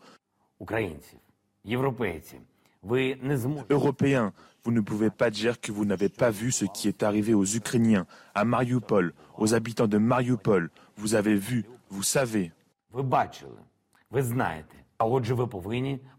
Vous devez donc durcir les sanctions contre la Russie pour qu'elle n'ait plus aucune possibilité de continuer ce génocide. Et aujourd'hui va se passer euh, un événement diplomatique. Ça va se passer en Turquie. Rencontre pour la première fois en, en, face à face, pour la première fois depuis le début de la, de la guerre. Rencontre entre le ministre des Affaires étrangères russe et le ministre des Affaires étrangères ukrainien. Ça va se passer près d'Antalya. Vous voyez des images euh, en direct. Ça, c'est capital. C'est l'événement diplomatique numéro un, amiral. Et euh, à Versailles, où va se tenir aujourd'hui et demain un sommet des 27, un sommet européen, euh, ils seront informés de ce qui se dira euh, en, en, Turquie. On a l'impression que la diplomatie s'ébroue. je ne vais pas dire prend le dessus sur, sur l'armée, parce que l'armée avance vers, vers Kiev, mais il y a une activité diplomatique. Soyons très prudents, bien mmh. sûr, mais c'est une lueur au bout du tunnel. Euh, ça existe. La diplomatie a toujours été défendue. Tout le monde savait qu'elle prendrait un jour pied euh, dans l'actualité. Nous ne savions pas quand et nous ne savons surtout pas dans quelle mesure.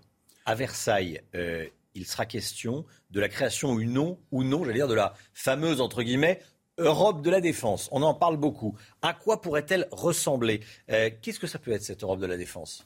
Eh bien, on ne sait pas, elle reste encore à inventer, puisque face à une OTAN qui existe, qui est organisée, pour l'instant, il y a 27 pays qui ne sont pas organisés, pour lesquels il n'y a pas de vrai chef, il n'y a pas de vraie mission. Tout est à faire encore, avec des, obstacles considérables du point de vue de la constitution de chacun des pays, qui ne permet pas de faire n'importe quoi avec ses militaires. Et donc là, euh, tout est difficile. Il faut savoir que la Turquie, par exemple, qui accueille euh, ces, euh, ces, conversations, euh, ces négociations diplomatiques, ne fait pas partie de l'Union européenne. Vous savez que ça fait très longtemps qu'elle essayait, enfin, vous connaissez cette histoire, elle est quand même maintenue un peu à bout de gaffe. Et que va-t-il se passer? Comment ça va se présenter avec l'adhésion éventuelle de la Géorgie, de la Moldavie et de l'Ukraine? Tout cela rend les choses extrêmement compliquées et complexes. Donc, pas forcément de résultats mirobolants à attendre immédiatement, mmh. certainement des tractations très longues. Merci beaucoup, Amiral. Un tiers des 5000 réfugiés ukrainiens arrivés en France ne seraient pas de, de nationalité ukrainienne. C'est ce qu'a dit Marion Maréchal Le Pen. Il y a Marion Maréchal, bon, euh, soutien d'Éric Zemmour, il y a quelques instants, euh, sur CNews, interrogé par Laurence Ferrari. Écoutez. J'attire néanmoins votre attention sur une chose euh, qui a été révélée par vos confrères du Figaro euh, hier et par d'autres de vos confrères. Il y a aujourd'hui, manifestement, et sur les 5000 arrivés depuis le 25 février qui ont été recensés de l'Ukraine, euh, un tiers de ces réfugiés dits ukrainiens qui en fait ne sont pas de nationalité ukrainienne et dont une majorité, semble-t-il, sont en tout cas beaucoup algériens, marocains. et qui viennent d'Ukraine. Exactement, et qui arrivent d'Ukraine et qui manifestement. Donc il faudrait les trier à la non, frontière. Ce que je veux dire, et qui ont manifesté... Mais c'est la même détresse? Il fuit les mêmes bombes, a priori, et la même situation non, Ils, ils, ne sont, non, mais... ils ne sont pas en Ukraine, ils ne vivent pas en Ukraine, ils ne sont pas ukrainiens. Oui. Ce sont des gens qui. Mais ils fuient la même chose, la guerre. Voulu... Non, et là, ils ont voulu profiter du passage et du couloir qui a été amorcé vers l'ouverture de Schengen euh, pour pouvoir s'infiltrer dedans et, et, rentrer dedans. Ce sont des gens qui sont venus volontairement en Ukraine. Ce pas des gens qui y vivaient depuis toujours avec leur famille. 8h41, est-ce que vous êtes prêt à travailler plus longtemps? Emmanuel Macron souhaite repousser l'âge de départ euh, à la retraite de 62 à 65 ans s'il est réélu président de la République euh, le mois prochain. C'était une information de nos confrères des échos euh, jusqu'à ce matin. C'est désormais officiel. En tout cas, le porte-parole du gouvernement, Gabriel Attal, a confirmé ce projet du président de la République, du président candidat. On l'écoute tout d'abord on va avoir dans cette élection présidentielle un choix de société. Est-ce qu'on veut encore pouvoir financer une protection pour les Français et investir pour les Français? Nous, on dit oui. Est-ce qu'on pense qu'il faut le faire en augmentant les impôts? Nous, on dit non. Et donc, il faut travailler plus. Mhm. Et donc, effectivement, dans le programme d'Emmanuel Macron, euh, il y aura la proposition d'allonger euh, l'âge de départ à la retraite et donc de le passer progressivement à 65 ans.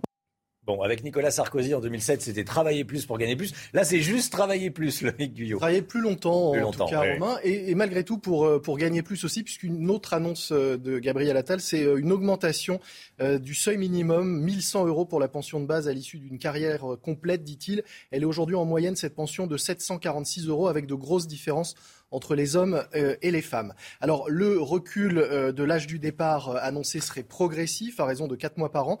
Il faudrait donc 9 ans pour que cette réforme soit pleinement efficace et permette d'économiser, disent les partenaires sociaux, plus de 15 milliards d'euros par an, de quoi espérer euh, enfin équilibrer les comptes qui sont, on le rappelle, en déficit, 18 hein, milliards en 2020. Ça permettrait également, on l'a entendu, euh, euh, le disait Gabriel Attal, de financer une éventuelle réforme du grand âge, mais ça ne sera pas non plus pour tout de suite. En effet, le déficit des retraites s'accumule année après année et la dette, rien que pour les retraites, pourrait avoisiner les 1000 milliards d'euros d'ici 2050.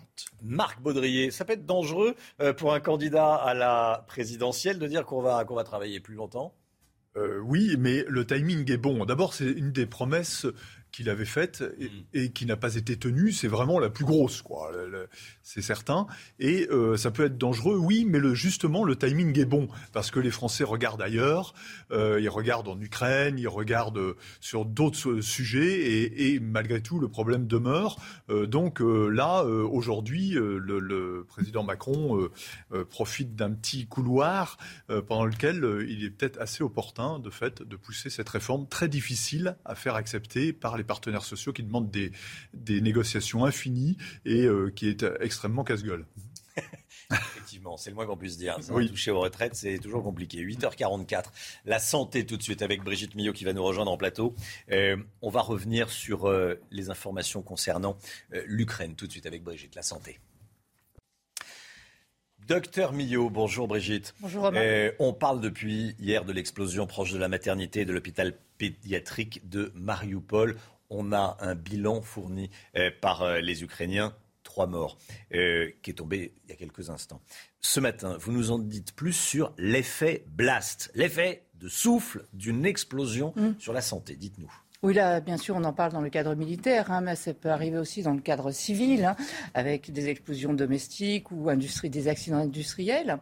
En fait, l'effet blast, c'est lorsqu'il y a une onde de choc, et c'est l'effet du souffle. Quand on parle d'effet blast, on devrait parler des effets du blast, de cette onde de choc sur l'organisme. Je vous ai mis les différents effets. Il y a l'effet primaire, sur lequel je vais revenir plus longuement, donc l'effet direct sur la victime. Il y a l'effet blast secondaire, projection d'éclats, de débris, de verre, de cailloux, voire de l'engin explosif lui-même. Il y a les effets tertiaires, c'est la victime qui est totalement projetée contre un mur, euh, sur de l'eau, des rochers. Euh, donc ça, c'est la projection directe de la victime. Et ensuite, il y a des effets quaternaires, c'est-à-dire qu'il peut y avoir des brûlures, il peut y avoir des inhalations de fumée. Donc on le voit des effets réels, enfin des effets vraiment sur euh, toute la santé. Alors je vous disais que j'allais revenir sur l'effet primaire. En fait, quand il y a une onde de choc, vous savez que dans l'organisme, il y a des, cavités, et ces cavités, elles sont pleines de gaz que ce soit dans l'intestin, dans les poumons, euh, partout. Donc, quand il y a une onde de choc, il va y avoir une compression de ces gaz, mais surtout, en retour, il va y avoir une dilatation de ces gaz. Et c'est au moment de la dilatation réflexe, si vous voulez, après la compression, il y a la dilatation, qu'il peut y avoir des cisaillements, des arrachements, voire des perforations des organes. Donc on va se retrouver avec euh, tous les endroits où il y avait des gaz et des cavités, que ce soit l'appareil auditif avec le tympan qui va exploser, voire les osselets même, donc avec des répercussions terribles euh, sur euh, l'audition, des acouphènes, mais voire des surdités totales. Hein. Il va y avoir des effets pulmonaires avec des pneumothorax. Enfin, on le voit, des effets, le larynx, les intestins. Et après, il peut y avoir aussi ce qu'on appelle des embolies gazeuses. C'est-à-dire qu'en fait, il y a des bulles d'air qui peuvent faire que comme ce qui se passe avec des caillots euh, dans un infarctus ou dans un accident vasculaire cérébral, ce sont ces bulles d'air qui vont faire des embolies qui pourront provoquer elles-mêmes soit des accidents vasculaires cérébraux, soit des infarctus. Après, il peut y avoir des troubles de la coagulation sanguine. Enfin, on le voit, des effets euh, multiples hein, sur l'organisme dus à ces effets blast. Amiral Olagaray, Olagaray pardon, vous vouliez réagir. Vous écoutiez le docteur Millot Oui, tout à fait, parce que vous avez tout à fait raison dans euh, la description de ces explosifs classiques. Euh, il se trouve que les Russes, actuellement, mettent en œuvre des, des explosifs et des fusées thermobariques. ce qui fait que la chaleur et surtout la suppression d'oxygène qui rend l'air absolument irrespirable, semble-t-il, dans un rayon de 300 mètres c'est-à-dire des effets collatéraux encore plus importants. Arme interdite. Il n'y a pas de preuve officielle, hein, mais il y a des soupçons, c'est ça, il y a de forts soupçons, euh, et c'est une arme interdite. On sait, euh, oui, que signifie interdite, s'il vous plaît Pouvez-vous me dire qui les interdit, à qui et qui obéit à quoi? Hmm. Dans une guerre comme celle-là, dans une guerre menée contre une population civile, les règles ne sont plus respectées, aucune règle n'existe plus. La Convention de Genève L'ont-ils lu simplement J'ai la, naïveté de croire qu'il y, a un cadre, euh, amiral. Mais euh, docteur. Non, mais ce qui est important, c'est justement le partenariat, j'allais dire, entre les médecins militaires et les médecins civils pour arriver justement à mieux prendre en charge et à mieux traiter toutes ces pathologies. Merci beaucoup, Brigitte. CNews, il est 8h48. Merci beaucoup d'avoir euh, choisi CNews pour démarrer votre journée. On se retrouve demain matin, 5h55, pour une nouvelle matinale. On sera avec euh, le docteur Brigitte Millot. Merci beaucoup, Marc Baudrier, d'être venu ce matin sur le plateau.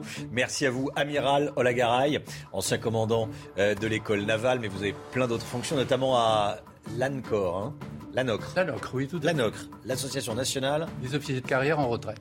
Voilà, vous l'avez dit. Hein Quand on s'est vu juste avant l'émission, on m'a dit, ouais, ça serait important d'en parler. On en a parlé. Mais oui, parce qu'il faut défendre, du point de vue des retraites également, dont vous parliez, parce que la fonction publique a des retraites particulières et les armées ont des suggestions particulières, puisque vous ne pouvez pas reculer l'âge de la retraite pour des gens qui vont aller sur le terrain. On ne va pas envoyer des vieux barbus comme moi sur le terrain. Je vous laisse la responsabilité de vos propos. Et puis on est avec Lomi Guyot. Euh, merci on vous retrouve demain, Lomic. Allez, 8h49 dans un instant. Dans un instant, c'est Pascal Pro avec euh, l'heure des pros et tous ses invités. Belle journée à vous sur CNews.